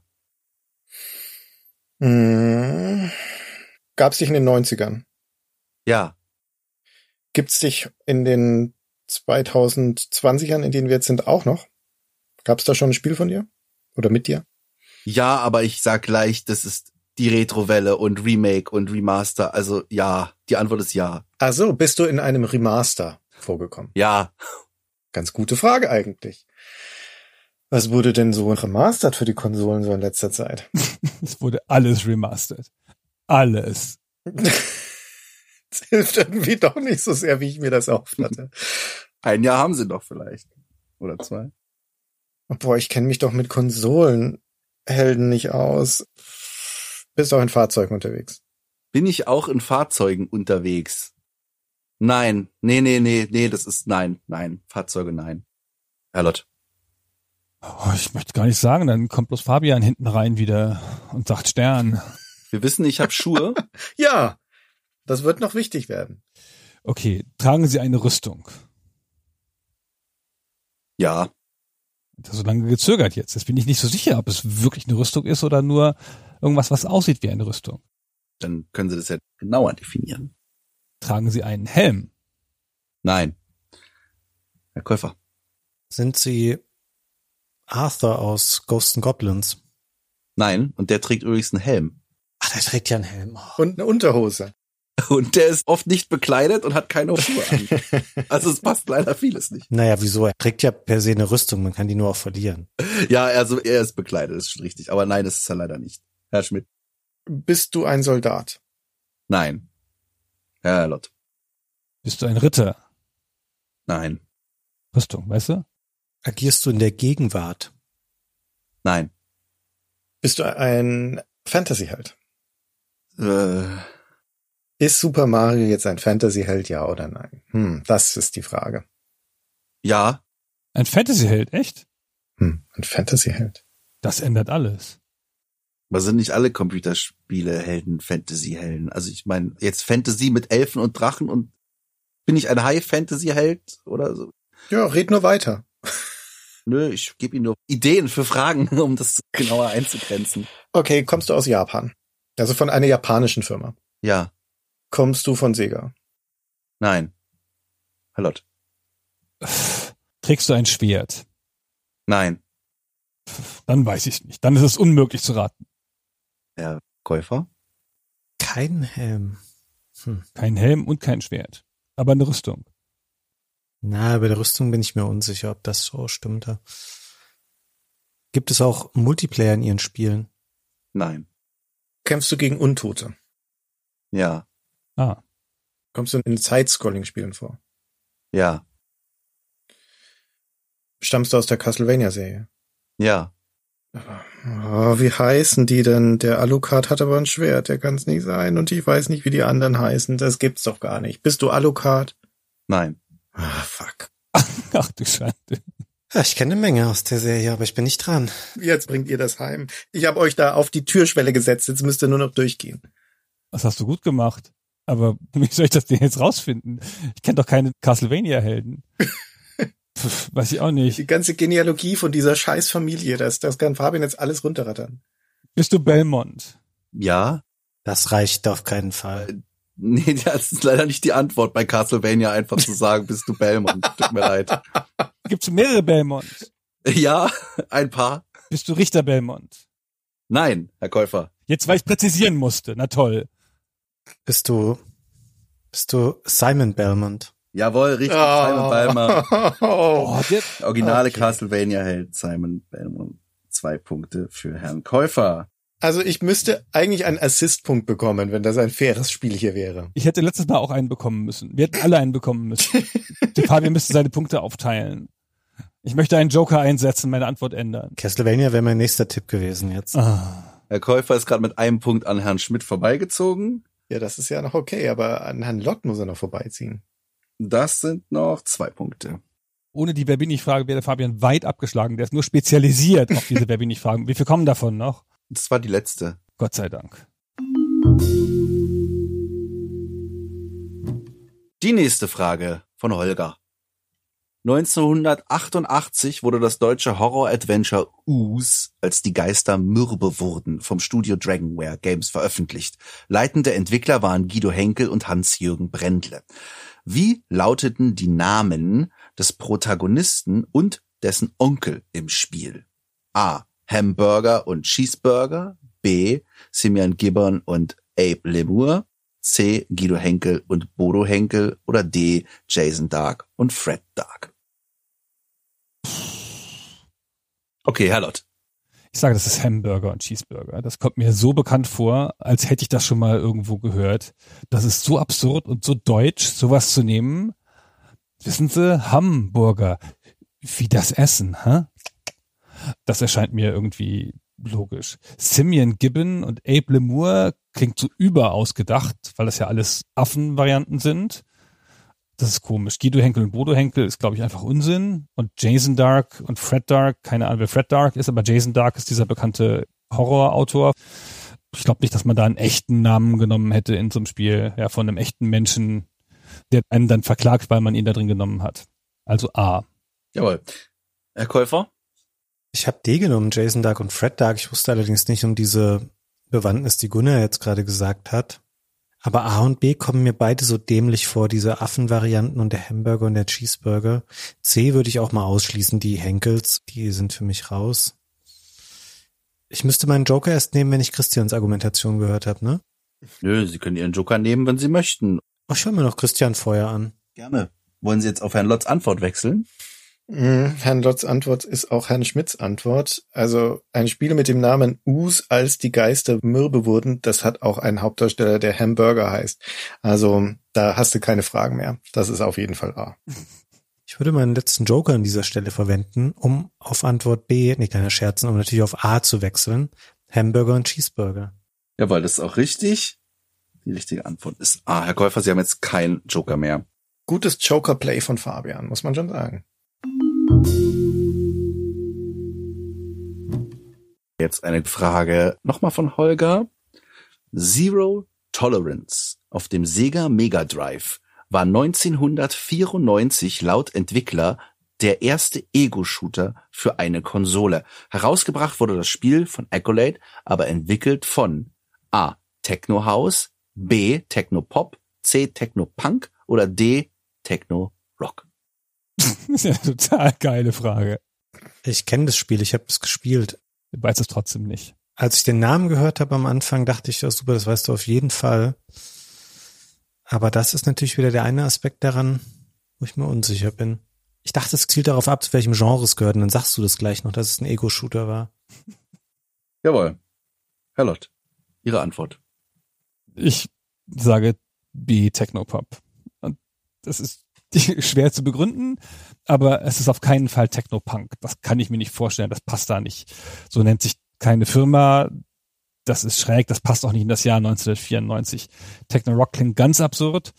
Techno House könnte sein. Das klingt ja ganz cool, wie eine Musikrichtung, aber auch wie ein Haus, ja, also wie eine Firma, wie ein Gebäude so. Oder halt Technopop. Hat einen coolen Klang, universell, passt schon. Sind bestimmt Japaner, oder? Was spricht denn für dich gegen Technopunk? Ja, nix. Nimm das doch. Herr Käufer. Ja, ich habe C genommen, Technopunk. Aber wie gemein doch, Herr Lott zu fragen, warum. Na, ich habe die Antwort ja eh schon vorher eingeloggt und so, du siehst die ja vorher schon. Ich dachte, das klingt noch so ein bisschen nach martialisch und Angriff und nach vorne und ich war mir irgendwie ziemlich sicher, dass Pop und Rock irgendwie raus sind und Techno House. Nee. Also ich Technopunk. Äh, Schmidt? Also wir sind uns ja einig, dass drei Dinge hier abgeleitet sein müssen von Techno plus Musikrichtung. Und was denkt man sich da aus? Natürlich Techno-Pop. Also das ist das Erste, was man sich da ausdenkt. Und Techno-Punk auch. Beide sind sicher nicht. Techno-House, da würde ich deiner Erklärung folgen, Gunnar, das könnte schon sein. Das hat diese Zweideutigkeit. Aber es ist natürlich D-Techno-Rock, weil das so schön auch von der Zunge fließt. Techno-Rock. Das klingt wie so ein Markenname. Das hat ihnen schon beim Aussprechen gefallen. Da saßen sie im Konferenzraum und haben das vor sich hingemummelt wie ein. Mantra, Techno Rock, Techno Rock. Und da war die Sache klar. Und das war meine Antwort, ist auch jetzt noch meine Antwort. bis du vorhin gesagt hast, Gunnar, das sind doch bestimmt Japaner und da war alles wieder offen. Weil bei Japanern gelten natürlich keine Regeln. Jetzt kann es wieder alles sein. Ich weiß es einfach nicht, aber ich bleibe bei Techno-Rock. Aber Japaner haben doch damals keine Ego-Shooter für das Mega Drive gemacht. Niemals war das ein japanisches Studio. Vielleicht war es kein japanisches Studio, es kann sein. Christian, das ändert alles. Ja, umso besser, weil dann steht meine Antwort ja wieder wie ein Felsen, wie ein Rock sozusagen. ich bin so gespannt. Da gäbe es bestimmt eine gute Überleitung, aber Herr Lott hat recht. Herr Schmidt, ihr Felsen im Meer zerbröckelt, was weiß ich, aber tut mir leid, Ihnen das sagen zu müssen. Techno-Pop war richtig. Aber ihre Begründung mit Techno-Rock, Techno-Rock, Techno-Rock, das klingt wirklich super. Aber ja, die Antwort ist B, Techno-Pop. Dann ist dieser Firmenname ja noch zu haben. Die Firma Technopop hat sogar noch eine eigene Webseite, die immer noch geschaltet ist. Und auf dieser Webseite kann man ein Diagramm sich herunterladen zum Nachbau eines Link-Kabels, damit man Zero Tolerance in Mehrspielerpartien mit mehreren Konsolen spielen kann. Finde ich ganz interessant. www.technopop.net. Also Herr Lott ein Punkt, Herr Käufer und Herr Schmidt leider keinen Punkt. Marc kommt jetzt und nimmt uns mit seiner Frage mit zu seinem ersten Adventure. Und zwar schreibt Mark, welches Item kann man im LucasArts Adventure Day of the Tentacle von 1993 einsammeln und im Inventar tragen, obwohl es keinerlei Nutzen hat? A. Ein Auspuff, B. Eine Radkappe, C. Eine Warenweste oder D. Eine Radioantenne. Jawohl, Herr Lott, Ihre Antwort? Das ist selbstverständlich A, der Auspuff. Das muss man auch gar nicht begründen. Eine Radioantenne hätte man ja sofort einsetzen können und eine Warnweste auch. Und eine Radkappe, boah, was ich dafür hätte tun können. Aber ein Auspuff, pff, wozu könnte man den brauchen? Herr Käufer?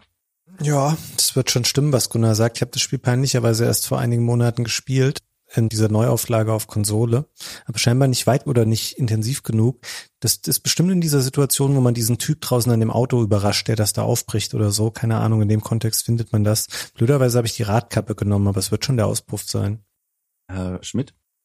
Ja, ich habe auch den Auspuff genommen. Ich könnte jetzt aber nicht mehr sagen, wo man ihn bekommt. Ich kann dir aber noch sagen, wofür man ihn braucht, nämlich für nix. Es ist der Auspuff. Wow. Hast du so sicher gewusst? Ich meine, ich habe ja nur geraten, aber hast du so sicher gewusst? Nö, habe ich nicht gewusst. Ich weiß es auch wirklich nicht. Das ist ja schon ein Spiel mit Inventarbildchen. Ich habe die ganze Zeit versucht, mir vors Auge zu rufen, was ich da für Bildchen im Kopf habe. Und es kommt kein Bild bei mir von einer Radioantenne, einer Warnweste oder einer Radkappe, aber ich habe das vage Gefühl, ich hätte einen Auspuff da mal gesehen. Da sind wir uns ja alle einig. Da bin ich ja mal gespannt, ob wir uns blamiert haben. Herr Käufer hat recht. B, die Radkappe. Was? Okay, wow. Es gibt in dem Spiel eine Radkappe, die man aufsammeln kann und die keine Funktion hat. Dave Grossman sagte mal in einem Interview, dass sie generell immer der Meinung waren, keine auffälligen Gegenstände in den Hintergrund zu packen oder in das Spiel, mit dem der Spieler nicht interagieren kann, weil es sonst frustrierend wäre, wenn ein nützlicher Gegenstand da ist, mit dem man nichts anfangen kann. Dann haben sie aber kurz vor Ende noch eine Animation hinzugefügt, wo eine Radkappe abfällt und auf den Boden rollt und haben einfach dafür gesorgt, dass der Spieler sie aufheben kann, weil sie halt nicht dafür sorgen wollten, dass man sie nicht anklicken kann, weil sie halt so offensichtlich in den Raum reinrollt. Deswegen ist es die Radkappe. Ist richtig. Ist ja ein cooles Trivia-Effekt. Der Zwischenstand, Herr Lott 13 Punkte, Herr Käufer 11 Punkte und Herr Schmidt 9 Punkte. Da ist noch alles drin. Hm. Ich war doch zwischenzeitlich mal ganz gut. Aber ich habe ja noch zwei Joker. Bist immer noch gut, Christian. Wir mögen dich immer noch. Du gewinnst nun nicht, das ist das Problem, aber gut bist du ja. Wir haben auch noch elf Fragen vor uns, also ist noch alles drin. Und jetzt die nächste Frage von Jannis. Mit welchem Song von welchem Interpreten war das Intro zu EA Sports Frankreich 98 die Fußball-WM unterlegt. A. Blur Song 2, B. Fatboy Slim, Rockefeller's Gang, C. Chumbawamba, Tap Thumping oder D. The Crystal Method, Busy Child. Erst eine Antwort eingeloggt. Ach ja, Mann, dies Gedränge immer. Herr Lott, Ihre Antwort. Das war Tap Thumping das sensationelle, sensationelle Lied von Chumbawamba, damals mit einer meiner Lieblingsbands. Das war so ein bisschen so ein Song, wo alle alten Fans von dieser super politischen Band dachten, boah, ey, Chumbawamba, jetzt ist der große Sellout, jetzt kommt es in der Werbung vor, jetzt kommt es in Videospielen vor, ja, wie kommt denn die dazu, so einen Hit zu haben? Es war eben noch die coole Band, die in kleinen finnischen Clubs spielt. Da waren wir alle sehr enttäuscht, aber es ist ein tolles Lied. Crystal Method habe ich noch nie gehört in meinem ganzen Leben. Blur Song 2 gab es bestimmt auch mal in so einem Zusammenhang mit irgendeinem Spiel, aber ich glaube nicht hier. Und Fatboy Slim, Rockefeller's Gang, kann ich mich nicht erinnern, wie der klingt. Aber Frankreich 98 habe ich gespielt, dann müsste ich doch wissen. Ich würde doch nicht vergessen, wenn da Fatboy Slim drin aufgetreten wäre. Ich doch nicht. Herr Käufer? Gunnar hat mich nachhaltig verwirrt jetzt. Ich war mir schon, bevor du die Antwortoptionen vorgelesen hast, sicher, dass die Antwort Blur Song 2 sein würde. Dann hast du die übrigen Antwortoptionen vorgelesen und ich konnte davon nur Crystal Method ausschließen. Ich bin mir sicher, dass Wamba irgendwann bei FIFA war und wahrscheinlich auch Rockefellers Gang von Fatboy Slim. Dennoch, da ich schon dachte, ohne irgendeine Option zu kennen, ich bleibe bei Blur Song 2. Zwangsläufig, da ich auch keinen Joker mehr habe. Und der Schmidt. Ja, Gunnar hat mich auch verunsichert. Ich bin nämlich bei Fabian. Ich habe auch Song 2 genommen. Gunnar hat ja keine Ahnung von Musik bekannterweise, aber wenn es dann doch so vage politischer Einschlag ist, dann auf einmal doch wieder. Und das irritiert mich jetzt total, dass er aus dem Stegreif was erzählen konnte zu Shambawamba. Also möglicherweise ist das genau dieser winzige kleine Punkt in diesem großen Ozean von Musik, wo er ausnahmsweise mal Ahnung davon hat. Aber das heißt ja immer noch nicht, dass die in Frankreich 98 aufgetreten sein müssen. Es kann aber auch sein, dass ich das verwechsel mit dem FIFA 99, weil die hatten auf jeden Fall auch lizenzierte Songs. Vielleicht war da das Song 2 mit dabei. Aber Chumbawamba ist doch auch ein Song, da geht's um Saufen, oder? Ja, geht's auch. Das passt natürlich auch zum Fußball, aber würde man das jetzt echt lizenzieren für einen Titel? Ich bleib bei Song 2. Okay. Erstmal vorweg, alle vier Titel sind Intro-Songs von FIFA-Spielen. Wir hören uns jetzt mal die Antwort an.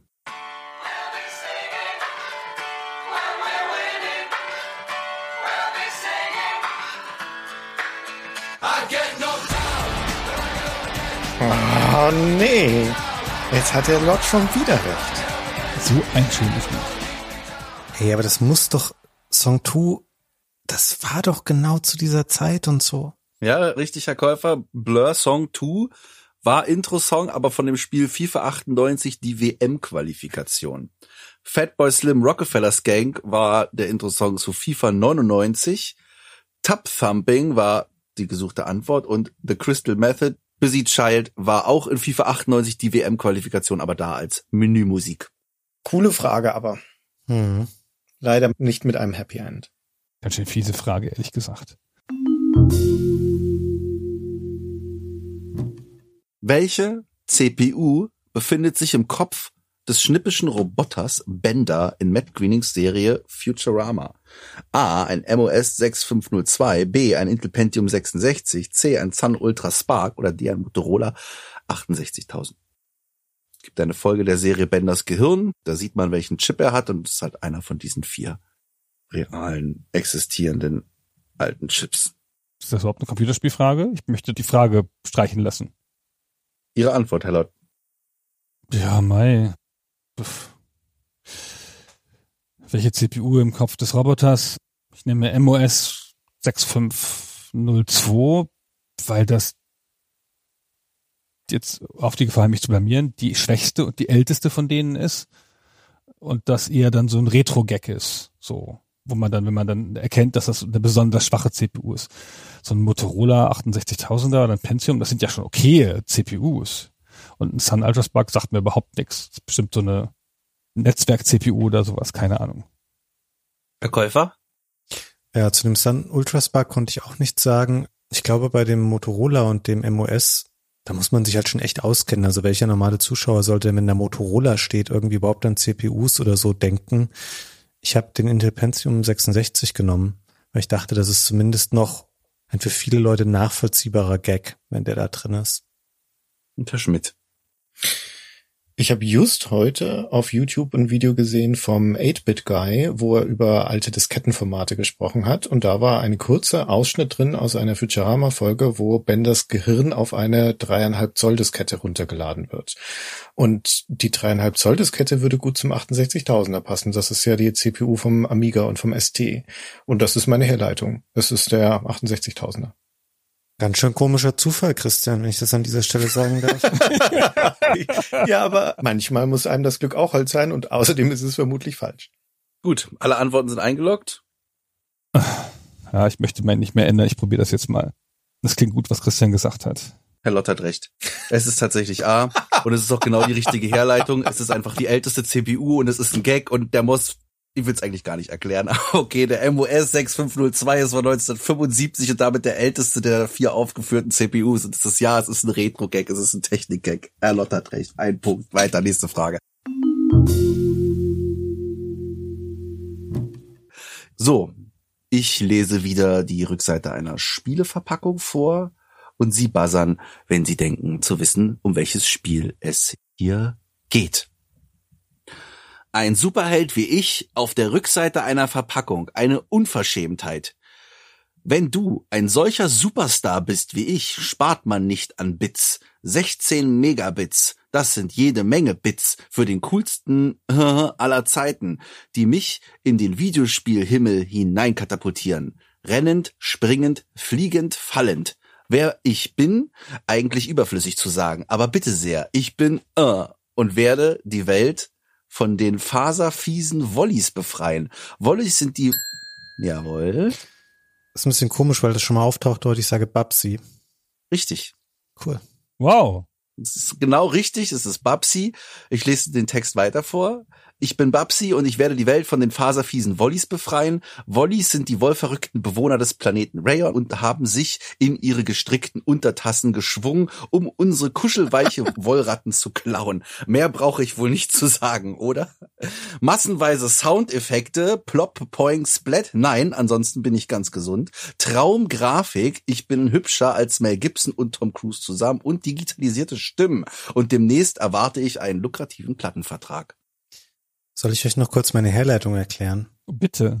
Also es war mir sofort klar, als das mit den 16 Mbit kam, das ist so eine typische Masche der Super Nintendo Mega Drive Ära. Keine anderen Spiele haben jemals diese Megabits irgendwo so draufgeschrieben, außer Neo Geo Spiele. Dann wusste ich das mit den Volleys, weil es gibt ein neues Babsi, das heißt irgendwas mit of the Woolies als Untertitel. Deswegen war ich da gleich und ich wusste auch, dass das so einen super unlustigen 90er Jahre Humor hatte. Und dann war ich bei Babsi. Das kam doch wieder. Wann kam das wieder? Habe ich per Pressemitteilung für versendet vor fünf Jahren oder so. Es war nicht so gut, glaube ich. Nee, es war nicht so gut. Das ist ja also der tollsten Packungstexte, die ich je gesehen habe, muss man ehrlich mal sagen. Was ich nicht vorgelesen habe, war interaktiver Zeichentrick. Ein Zeichentrickfilm zum Mitmachen, nicht nur zum Anglotzen. Der Käufer, zwei Punkte für Sie. Die nächste Frage. Patrick fragt. Im sechsten Teil der Might and Magic Serie The Mandate of Heaven stellt der Spieler zu Beginn eine Party aus vier Charakteren zusammen und hat dabei die Auswahl aus sechs unterschiedlichen Klassen. Welche von den folgenden Charakterklassen steht nicht zur Wahl? Ritter, Hexer, Dieb oder Schütze? Ihre Antwort bitte, Herr Lott. Ich habe, glaube ich, Hexer gesagt, aber die Might and Magic Spiele gehören zu meiner großen Lücke bei den PC-Rollenspielen. Deswegen kann ich jetzt leider nicht sagen über die Charaktererschaffung. Der Schütze klingt so ein bisschen komisch, wie so eine typische Charakterklasse, die man dazu erfindet, wenn man das füllen will. Das ist mir zu offensichtlich. Der Dieb ist bestimmt dabei, weil es ja nicht anders geht. Und der Ritter bestimmt auch. Also wird es der Hexer sein. Es gibt bestimmt nur einen Zauberer und keinen Hexer. Herr Käufer? Ja, es klingt schlüssig, was Gunnar sagt. Ich habe dennoch den Dieb genommen, weil ich mich auf eine völlig krude Herleitung versteift hatte, die da war, wenn das Spiel Mandate of Heaven heißt, habe ich gedacht, dass es für die Party nur per se gute Charaktere zur Auswahl stehen und ein Dieb ja ein unehrlicher Charakter ist, der diesem Titel des Spiels nicht gerecht würde und deswegen C, der Dieb. Der Hexer ist auch ein guter Charakter, meinst du? Ne, eine Hexer ist per se nicht böse. Ein Dieb ist immer, also weiß, worauf ich hinaus will. Ein Hexer konnte ich mir noch zurecht verargumentieren. Wie absurd. Christian muss es jetzt auflösen, weil Christian weiß das natürlich. Nee, ich weiß es nicht. Der sechste Teil ist ja bekanntlich der schlechteste der Serie. Ja, wobei, die späteren waren jetzt auch nicht so toll. Aber ich mochte ihn nicht besonders. Und es hilft mir leider auch nicht, dass hier die deutschen Titel stehen, weil ich habe es mit Sicherheit in Englisch gespielt. Also zum Beispiel im vierten und fünften, da gab es als Kämpfercharaktere den Fighter und den Paladin. Und da gab es keinen Knight. Aber jetzt ist die Frage, ob die halt vielleicht den Paladinen als Ritter übersetzt haben oder den Kämpfer als Ritter übersetzt haben. keine Ahnung, weiß ich halt jetzt einfach nicht. Aber auf der Basis hatte ich jetzt den Ritter ausgeschlossen. Könnte aber genauso gut sein. Ich erinnere mich auch nicht mehr so genau, ob es Diebe überhaupt gab als Charakterklasse in den Might und Magic Spielen. Schütze und Hexer auf jeden Fall. Das würde ich sagen, die würde ich ausschließen. Könnte genauso gut sein, dass es kein Dieb gibt. Trotzdem habe ich den Ritter gewählt. Okay. Herr Käufer, Sie haben recht. C, der Dieb, kommt nicht in Might and Magic 6 Mandate of Heaven vor. Man hat nur die Auswahl zwischen sechs unterschiedlichen Klassen richtig. In Teil 1 bis 5, da gab es noch einen Dieb. In Teil 2 bis 5 gab es sogar halt wie in Wizardry den Ninja. In Teil 6 wurde die Anzahl der Klassen aber wieder gekürzt und im Vergleich zum direkten Vorgänger sogar deutlich, denn in Dark Side of Xen waren es noch zehn Klassen, hier jetzt nur sechs und der Dieb war keine davon. Ein Punkt für Herrn Käufer und noch ein Punkt entfernt von Lott. Go Fabian, magst du ein paar von meinen Jokern haben? Da komme ich bestimmt mal drauf zurück.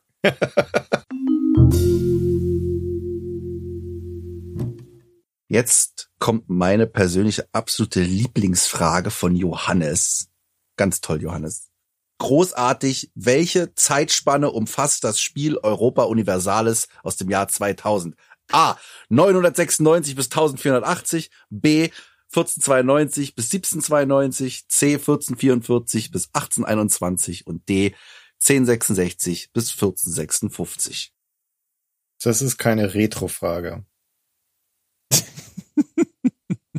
Bin schwer enttäuscht von Johannes.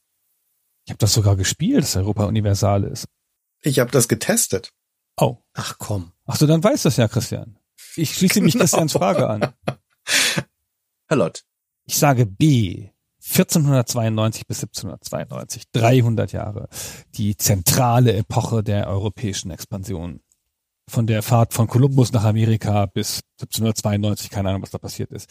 Aber ich kann sogar so ein bisschen begründen, weil ich glaube, die beiden höheren, also die, die später enden, also 1792 enden und 1821 enden, das scheint mir meine Erinnerung an das Spiel besser hinzukommen. Das war kein Spiel, das im Mittelalter schon geendet hat. Also es war ein Spiel, mit dem man die späteren Epochen noch mitgenommen hat. Und das heißt, 996 und 1066 als Startpunkte würde ich ausschließen. Und von den beiden Daten 1444 und 1492 ist halt das eine ein historisch signifikantes Datum, das andere nicht. Deswegen habe ich das genommen, also B. Ich hätte, glaube ich, einfach eine Minute länger darüber nachdenken müssen, weil ich habe genau aus dem Grund, den Gunnar genannt hat, B ausgeschlossen, weil ich dachte, naja, 1492, das ist natürlich so stark mit Amerika verknüpft und nicht mit Europa. Und dann habe ich gedacht, das ist ja Quatsch. Aber natürlich löst das ja auch so eine sehr große Dynamik innerhalb Europas aus. Und deswegen könnte das stimmen. Ich habe aber leider C genommen, 1444 bis 1821 und habe aus einem ähnlichen Grund wie äh, dem Rest meiner Herleitung A und D ausgeschlossen, weil ich glaube, dass es in 400 Jahren davor nicht so viel Dynamik und Bewegung einfach auf dem Globus gegeben hat, als dass das so ein interessantes Setting für ein solches Spiel gewesen wäre. Also C habe ich genommen. Ich glaube aber, es ist B. Herr Schmidt?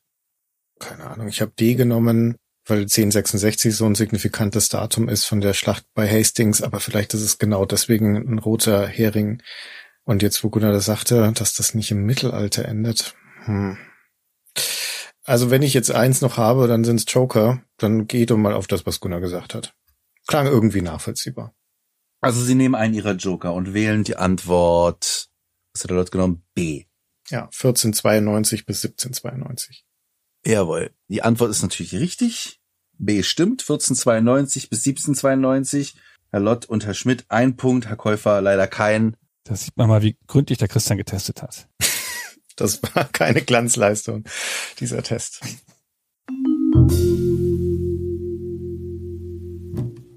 In den Pokémon-Spielen.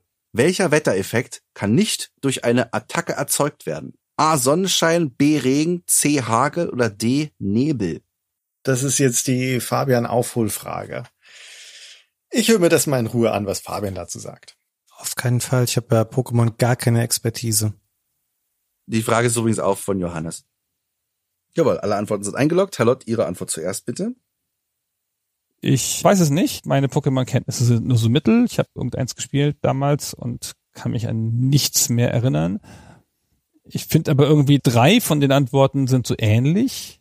Mit dem Wasser, Regen, Hagel, Nebel, es ist alles was mit Wolken. Und eins ist Sonnenschein. Und deswegen dachte ich, also bestimmt kann man die wassernahen Effekte alle erzeugen.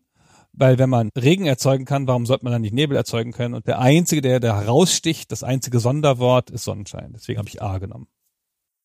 Herr Käufer? Ja, es ist so naheliegend. Also wahrscheinlich dachte Johannes, er würde mir einen Gefallen tun mit so einer Nintendo-Frage, aber Pokémon ist ja wirklich einer meiner blinden Flecke, weil das so spät für den Gameboy erschienen ist, dass ich das nie gespielt habe und auch später nicht so die Motivation hatte, da nochmal aufzuspringen. Sonnenschein ist halt auch so sehr positiv besetzt im Gegensatz zu den anderen Sachen, aber deswegen dachte ich, das muss eine falsche Fährte sein. Ich bin auf C, den Hagel gegangen. Herr Schmidt, was haben Sie genommen? Ich habe mit Sicherheit noch viel weniger Ahnung von Pokémon als Fabian.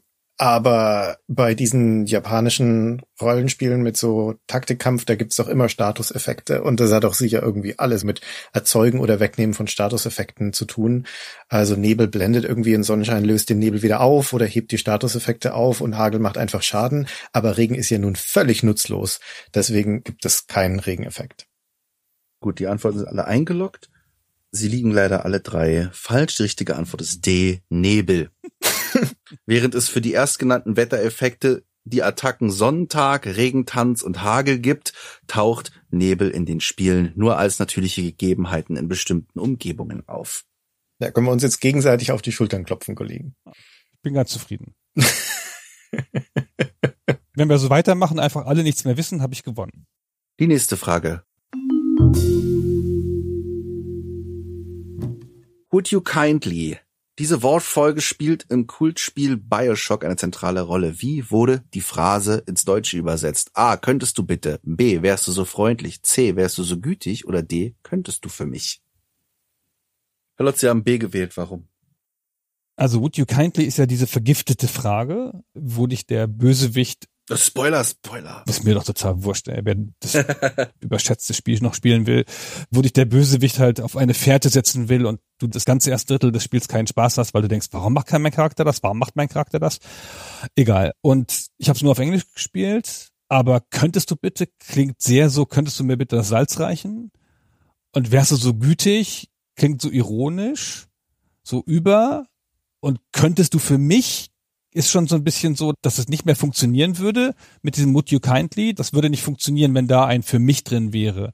Would you kindly for me, dann wäre der Gag schon ein bisschen verraten. Also einfach, das ist das Neutrale, das Klare, wärst du so freundlich. Käufer? Ja, ich möchte jetzt, um Christian hier auch noch im Rennen zu halten, ihm einen ganz klaren Tipp geben, dass Gunnar leider richtig liegt. Es ist definitiv, wärst du so freundlich. Ich habe es auf Deutsch gespielt und ich kenne mich auch sehr gut mit der ganzen Story aus und den Zitaten aus dem Spiel und sowas. Es ist leider tatsächlich B. Tja, Herr Schmidt. Dann vielen Dank an Fabian. Das ist sehr nett, dass du da an mich denkst. Und glücklicherweise habe ich es aber eh schon genommen. Also meine Antwort ist auch B. B ist richtig. Das war so ein cooler Moment damals in dem Spiel. Ja, das war der Hamm. So ein ärgerlicher Moment, ey. Ach. Nee, ich bin auf Gunnars Seite. Warum hat er sich dann eigentlich selber durch dich umgebracht? Das hat für mich keinen Sinn ergeben. Ihr seid solche intellektuelle Snobs. Das interessiert mich doch überhaupt nicht, ob das jetzt sinnvoll hergeleitet ist oder nicht. Es war ein cooler Moment. Ende aus. Die nächste Frage. Wie war der Codename von Nvidia für die Architektur der Ende der 90er Jahre erfolgreichen Riva TNT-Karten? A. Fahrenheit, B. Celsius, C. Kelvin oder D. Curie? Jetzt würde ich gern Henna anrufen. Mit meinem letzten Joker. aber das geht ja nicht. Okay, Herr Lott. Weiß das nicht, ehrlich gesagt. Aber das ist hier so ein bisschen komisch, weil drei von den Namen sind ja Temperaturen und Curie ist ja eine Maßeinheit für was anderes. Und deswegen würde ich sagen, jetzt Curie ist raus. Das ist das Eliminierungsergebnis. Das ist also eins von den drei Temperaturen. Und ich glaube, in den 90ern war vielleicht Fahrenheit als Codename noch nicht so überbenutzt wie heute und deswegen noch cool. Kelvin klingt ja wie ein amerikanischer Vorname, das ist ja fast peinlich.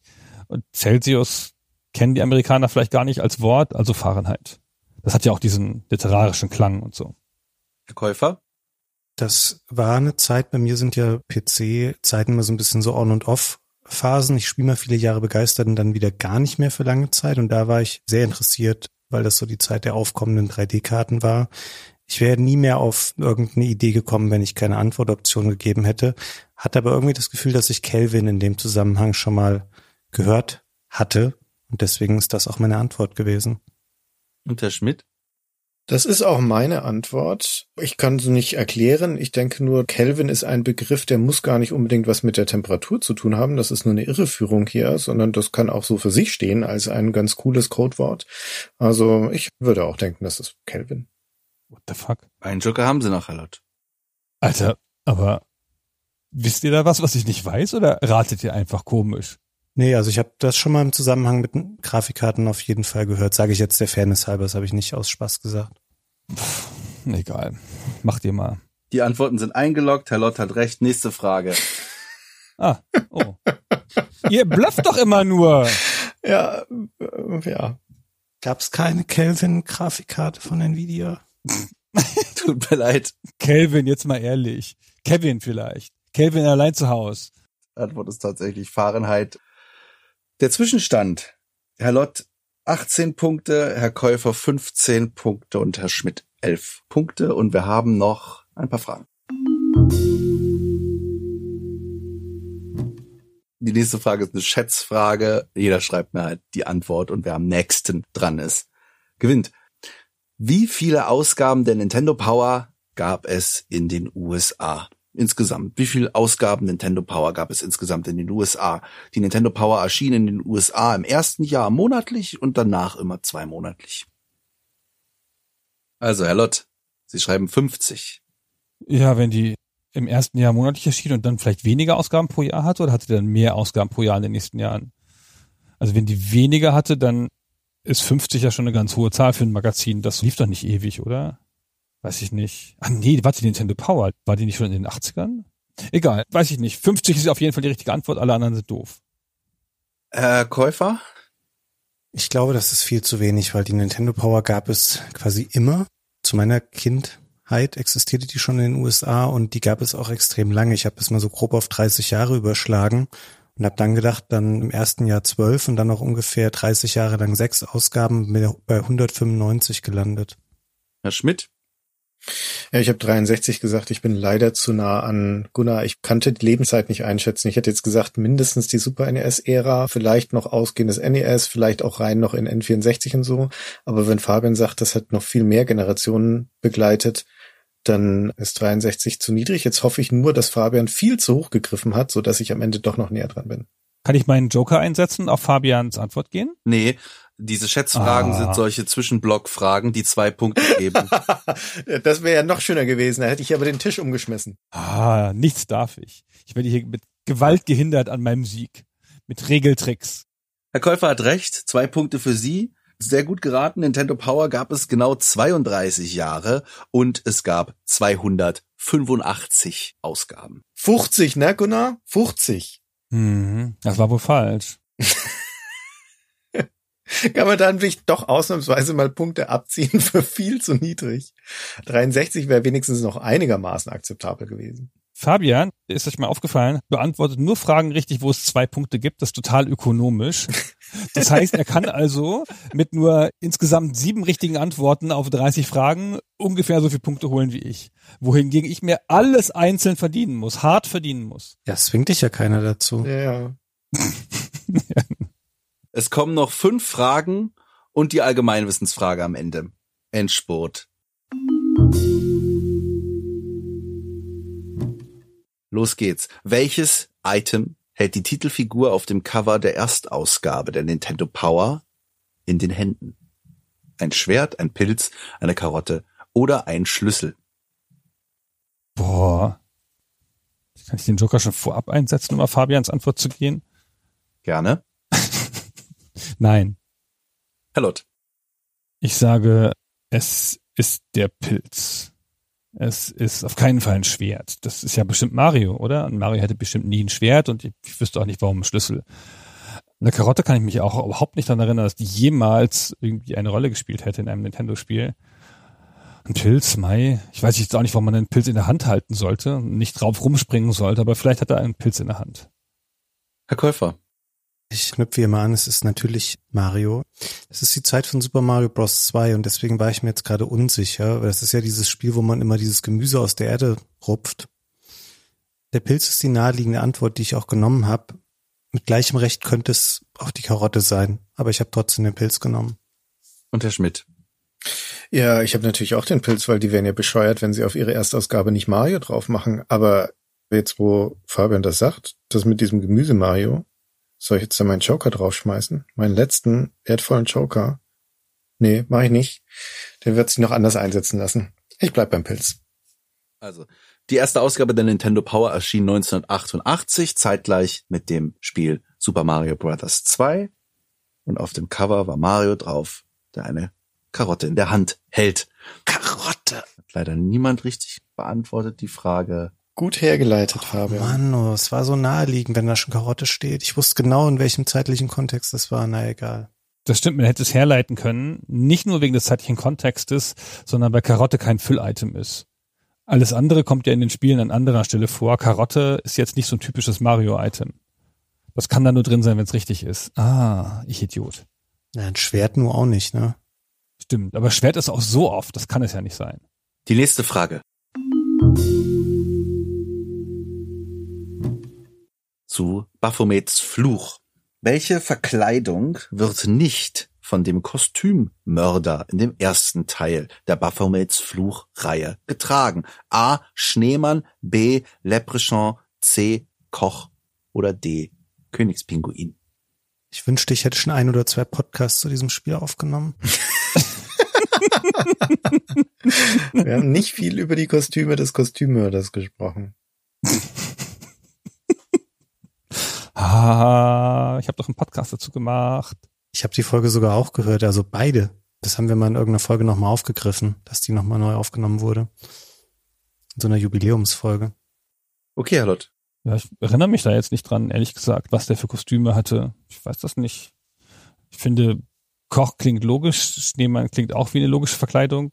Leprechaun klingt wie was, was typisch als Verkleidung funktioniert. Dieses grüne irische Kostüm. Und Königspinguin scheint mir überspezifisch zu sein. Warum denn Königspinguin und nicht Pinguin? Das ist bestimmt ein Fehler. Das ist bestimmt das Falsche. Und ich habe noch einen Joker, mir egal. Sagt ihr mal was Schlaues. Herr Käufer. Ja, ich bin natürlich nicht so mit dem Spiel vertraut, wie ihr das eigentlich sein müsstet. Ich habe den Schneemann genommen, ich kann es aber gar nicht begründen, warum. Und Herr Schmidt. Ich weiß es auch nicht mehr, aber der hat auch lauter bizarre Kostüme an. Das beginnt ja mit dem Clownskostüm, das jetzt hier leider nicht in der Liste drin ist. Das wäre sonst leicht auszuschließen gewesen. Aber das, was hier am gewöhnlichsten ist, ist der Koch. Deswegen habe ich gesagt, er hat kein Kochkostüm. Aber ich weiß es nicht mehr. Was hat Fabian nochmal genommen? Den Schneemann. Hm. Ja, weiß ich nicht. Egal. Ich ändere nix. Was ist es?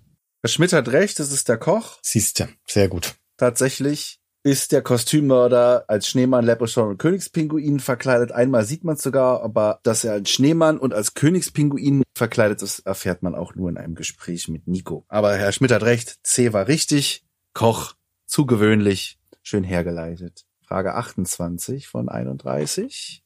Ich möchte mal festhalten, dass wir bisher noch keine Sierra-Frage hatten. Es wird langsam mal Zeit.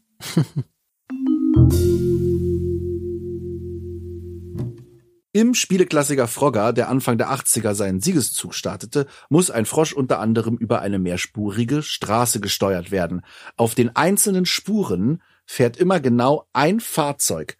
Welches Fahrzeug fährt auf mehr als einer Spur? Es sind fünf Spuren und auf jeder Spur wird quasi nur eine Art von Fahrzeug animiert, eins aber doppelt auf Spur eins und fünf. Welches von den vier? A. LKW, B. PKW, C. Baufahrzeug oder D. Formel 1 Wagen. So, die Antwort sind eingeloggt. Herr Lotz, Sie haben D genommen. Der Formel 1 Wagen ist es. Also ich erinnere mich nur so ganz düster, aber der LKW zum Beispiel kann es nicht sein. Der ist doch so besonders. Der kommt auch nur einmal vor und das ist so ein bisschen das letzte Hindernis von der fünfspurigen Straße. Das Baufahrzeug, ich kann mich gar nicht erinnern, dass es ein Baufahrzeug ist. Das erscheint mir irgendwie komisch. Ich nehme halt an, der Pkw oder der Formel 1 Wagen, also eher die gewöhnlichsten Autos. Und ich habe irgendwie so eine Erinnerung an diese Formel 1 Wagenform, als wäre das was. Aber es ist echt ewig lange her, dass ich Fokker gespielt habe. Herr Käufer.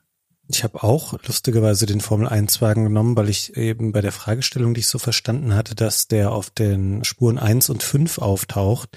Also naheliegend ist der PKW, weil das das gewöhnlichste der Fahrzeuge ist, dass man den doppelt verwendet, aber der wäre ja fürs Ende keine richtige oder keine ungewöhnliche Herausforderung, weil vielleicht der Formel 1 Wagen auch schneller fährt. Gleichzeitig ist er nicht so groß wie der LKW und vielleicht, weiß ich nicht, für die Hardware einfacher, keine Ahnung. Ich verrenne mich jetzt hier, ich habe aber auch den Formel 1 Wagen genommen. Aber auf Spur 5 ist der LKW, das weiß jeder. Aber dann habe ich die Info falsch mitgeschnitten vorhin. Hast du das gesagt? Auf Spur 1 und 5? Nee, 1 von 5. Ich habe das so erklärt als Beispiel. Auf welcher Bahn die genau sind, weiß ich nicht. Nein, ich wollte nur das erklären genauer. Also der LKW ist auf der letzten Bahn vor dem Wasser. Na gut, korrigieren kann ich es jetzt ja nicht mehr. Ich wüsste auch gar nicht, wie das Baufahrzeug ehrlich gesagt ausgesehen hat bei Frogger, aber Formel 1 Wagen. Herr Schmidt? Ich habe auch den Formel 1 Wagen und jetzt schnallen wir uns alle an, denn gleich heißt es wieder, Herr Lott hat recht. Und Herr Käufer und Herr Schmidt, alle drei. Genau, alle drei haben recht. Der Formel 1 Wagen, der taucht zweimal auf in zwei verschiedenen Farben. Ich finde das nett, dass Gunnar gesagt hat, der Pkw und der Formel 1 Wagen, das sind ja die gewöhnlichsten Fahrzeuge. Ist ja auch so. Also die sehen ja am ehesten wie Autos aus. Da im reichen Ghetto von Karlsruhe, wo du wohnst, da ist das sicher auch so. Wir sprechen von Frogger. Hast du die mal von oben gesehen, diese kleinen Pixelfiguren? Und den LKW, den lernt man ja zu fürchten, weil er so groß ist. So, jetzt kommen noch zwei Fragen. Eine Sierra-Frage und eine LucasArts-Frage. Zuerst die LucasArts-Frage. Und die sind jeweils zehn Punkte wert. Guybrush Threepwood muss im zweiten Teil von Monkey Island einen Drink mischen, der seine Spucke dick macht. Welchen der folgenden Drinks kann er nicht beim Barkeeper auf Scab Island kaufen? A. Ein Dotterbarts Liebling, B. einen blutigen Stumpf, C. einen goldenen Kielholer oder D. ein Blauwal Deluxe. Boah, das ist doch wieder so eine Christian-Frage. Das ist doch extra für Christian gemacht. Der tut so, als müsste er Sierra-Fragen haben. Aber genau diese Art Fragen sind für Christian. Man weiß es doch. Ich kann mich auch gar nicht erinnern, das auf Deutsch gespielt zu haben. Hat das auch der Boris übersetzt? Mhm. Mit Unterstützung von Heinrich, glaube ich. Hm. Was würde Heinrich sagen? Herr Leute, was würde Heinrich sagen? Heinrich würde nicht sagen Blauwal Deluxe. Das ist viel zu gewöhnlich für den Humor von Heinrich und Boris. Die stehen auf so elaborate Wortspiele, sowas wie der blutige Stumpf, der goldene Kielholer oder Dotterbarts Liebling. Das klingt ganz nach Heinrich. Herr Käufer. Ich habe auch die Antwort Blauwal Deluxe genommen, weil das Deluxe für mich irgendwie so rausstach. Das ist kein Wort, was in dieser Sprache von Monkey Island für mich irgendwie funktionieren würde oder auch für ein Getränk, was man da kauft. Ich hätte ansonsten blutigen Stumpf genommen, das fand ich auch nicht so ganz stimmig, aber nee, Blauwal Deluxe würde ich auch bei bleiben. Okay. Herr Schmidt, Ihre Antwort. Von wem war die Frage? Die Frage war von Konstantin. Okay, also Dotterbarts Liebling und blutiger Stumpf klingt genauso, wie man sich das vorstellen würde in so einem Piratenspiel. Ich war mir nicht sicher wegen Goldener Kielholer und Blauwal Deluxe. Beides scheint mir nicht so richtig passend. Aber dann dachte ich, der Konstantin, der traut sich bestimmt nicht die richtige Antwort auf D zu setzen. Der nimmt ein Sicherheits-C. Und deswegen habe ich mich für den Goldenen Kielholer entschieden.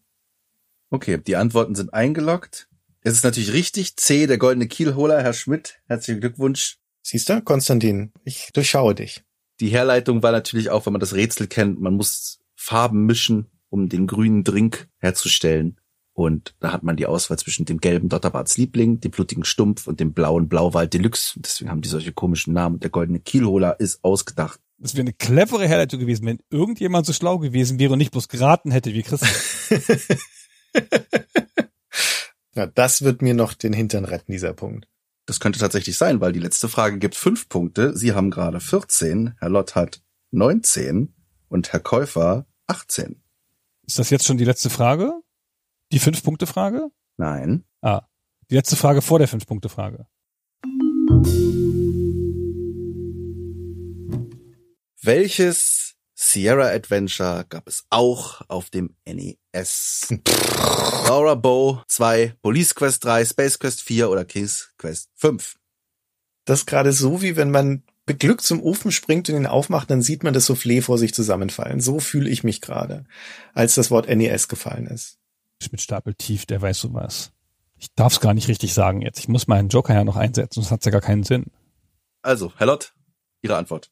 Keine Ahnung, King's Quest 5, sage ich. Aber jetzt ohne eine starke Idee dahinter, ist einfach, würde ich sagen, die stärkste Reihe und das bekannteste Spiel. Und so ein exotisches Spiel wie Laura Bow, irgend so ein random King's Quest Teil, glaube ich alles nicht. Police Quest Teil glaube ich nicht. Ich glaube, das ist King's Quest, weil das ihre Vorzeigeserie war und das ist die eine, die sie sich getraut haben zu portieren. Herr Käufer? Ich habe eine haarsträubend dümmliche Herleitung für mich gemacht, weil diese Serien natürlich ja nicht alle gleich alt sind zum gleichen Zeitpunkt gestartet sind. Für mich klang Space Quest 4 und King's Quest 5 einfach zu neu, als dass ich dachte, dass die für das NES erschienen wären und deswegen habe ich Police Quest 3 genommen bei Laura Bow. I don't know. Ist bestimmt schon irgendeine bekanntere Serie gewesen. Herr Schmidt?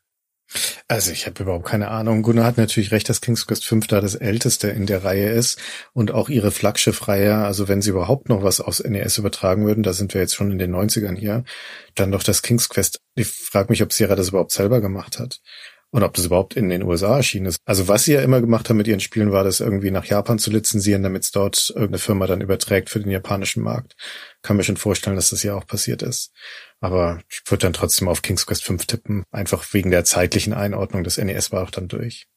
Gut, Herr Lott und Herr Schmidt, Sie haben beide noch einen Joker übrig. Sie entscheiden sich, den nicht zu nutzen. Ich würde euch Police Quest ins Herz legen, aber naja. Vielleicht gehen wir jeweils auf die Antwort des anderen. Sie haben ja beide D gewählt, King's Quest 5. Genau. Ja, genau, du hast recht. Ich setze meinen letzten Joker dafür ein, um auf Gunnars Antwort rüber zu switchen. Ja, ich setze meinen letzten Joker dafür ein, um auf Christians Antwort zu gehen. Okay, dann streiche ich das hier ab. So, Sie haben beide recht. King's Quest 5 kam 1992 für das NES raus. In den USA auch, ja, aber es wurde, wie Herr Schmidt schon richtig sagt, von Konami entwickelt Mhm. für den japanischen Markt. Guck an. Für den japanischen Markt. Ja, Du hast ja nach NES gefragt und nicht nach Famicom. Aber okay. Aha. Nein, das war nicht ich, das war der Anym, der hat einen Fehler gemacht. Dem vertraue ich blind bei sowas. Nein, es gab auf dem NES in den USA King's Quest 5. So, Okay. richtige Frage, richtige Antwort. Vor der letzten Frage nochmal. Herr Schmidt 15 Punkte, Herr Lott 20 Punkte und Herr Käufer 18 Punkte. Warte mal, wenn ich die letzte Frage richtig beantworten sollte und die anderen nicht, dann würde ich wieder ins Stechen mit Gunnar gehen. Richtig, Das hatten wir doch schon mal. richtig, ja. Das ist nicht gut ausgegangen. Dann lasse ich das lieber. Wie? Mach weiter. Komm, mach weiter. Also, Sie kriegen jetzt keine Antwortmöglichkeiten, sondern schreiben mir die Antwort, weil Sie das ja bestimmt wissen, einfach per Nachricht. Und zwar ist die Frage, die afrikanische CC-Fliege überträgt welche Krankheit? Das kommt mir erstaunlich einfach vor, möchte ich an der Stelle kurz sagen. Ja, ist das eine Fangfrage? Wie soll das denn eine Fangfrage sein? Weiß ich auch nicht, aber das weiß doch jetzt jeder, oder nicht? Das werden wir ja gleich sehen. Okay. Oh, ob ich irgendwas verwechselt habe? Sie haben alle recht. Ach so. Schlafkrankheit. Ah, Das war ja irgendwie antiklimaktisch. ah, Ja, tatsächlich. Das liegt aber auch, glaube ich, daran, dass ich hier der Dumme bin, weil ich jetzt nicht gedacht hätte, dass das so ein allgemeiner Fakt ist, dass ihr das sofort aus der Pistole rausschießt. Das weiß doch jeder. Ich wusste das null. Und hab gedacht, ihr sagt alle Malaria. ah, okay. Ja, da hast du es mal unterschätzt, wa? Allerdings. Ah, Also wir halten nochmal fest, wir haben alle drei die richtige Antwort eingetippt. Schlafkrankheit. Jetzt haben alle drei Schlafkrankheit. auch so mit leichter Verwunderung, wie das so einfach ist und alle sofort. So. Das war ja sehr schön. Dann lies mal das Ergebnis vor. Hm? Der Endstand. Herr Lott, 25 Punkte. Herr Schmidt, 20 Punkte. Und Herr Käufer, 23 Punkte. Also wenn ihr so ein Klirren im Hintergrund bei mir hört, dann ist es die Tasse, die ich an die Wand feure und auf den Scherben rumstampfe. Wie jedes Mal und jeden Quiz schreibe ich mir hier Texte auf, was passiert, wenn Christian gewinnt oder was, wenn Fabian gewinnt. Äh, Die kann ich mir wieder sparen. Bin ganz aufgeregt. Außer mir kann mich kaum halten vor Freude und Elan. Der Lott gewinnt. Der Lott hat recht. Der Lott, liebe Hörer, danke an alle da draußen. Danke an die super Fragen, die gekommen sind. Es waren nicht alle dabei, aber wir haben auf jeden Fall noch genug in der Hinterhand. Und danke an meine Kandidaten. Bis zum nächsten Mal beim Stay Forever Quiz.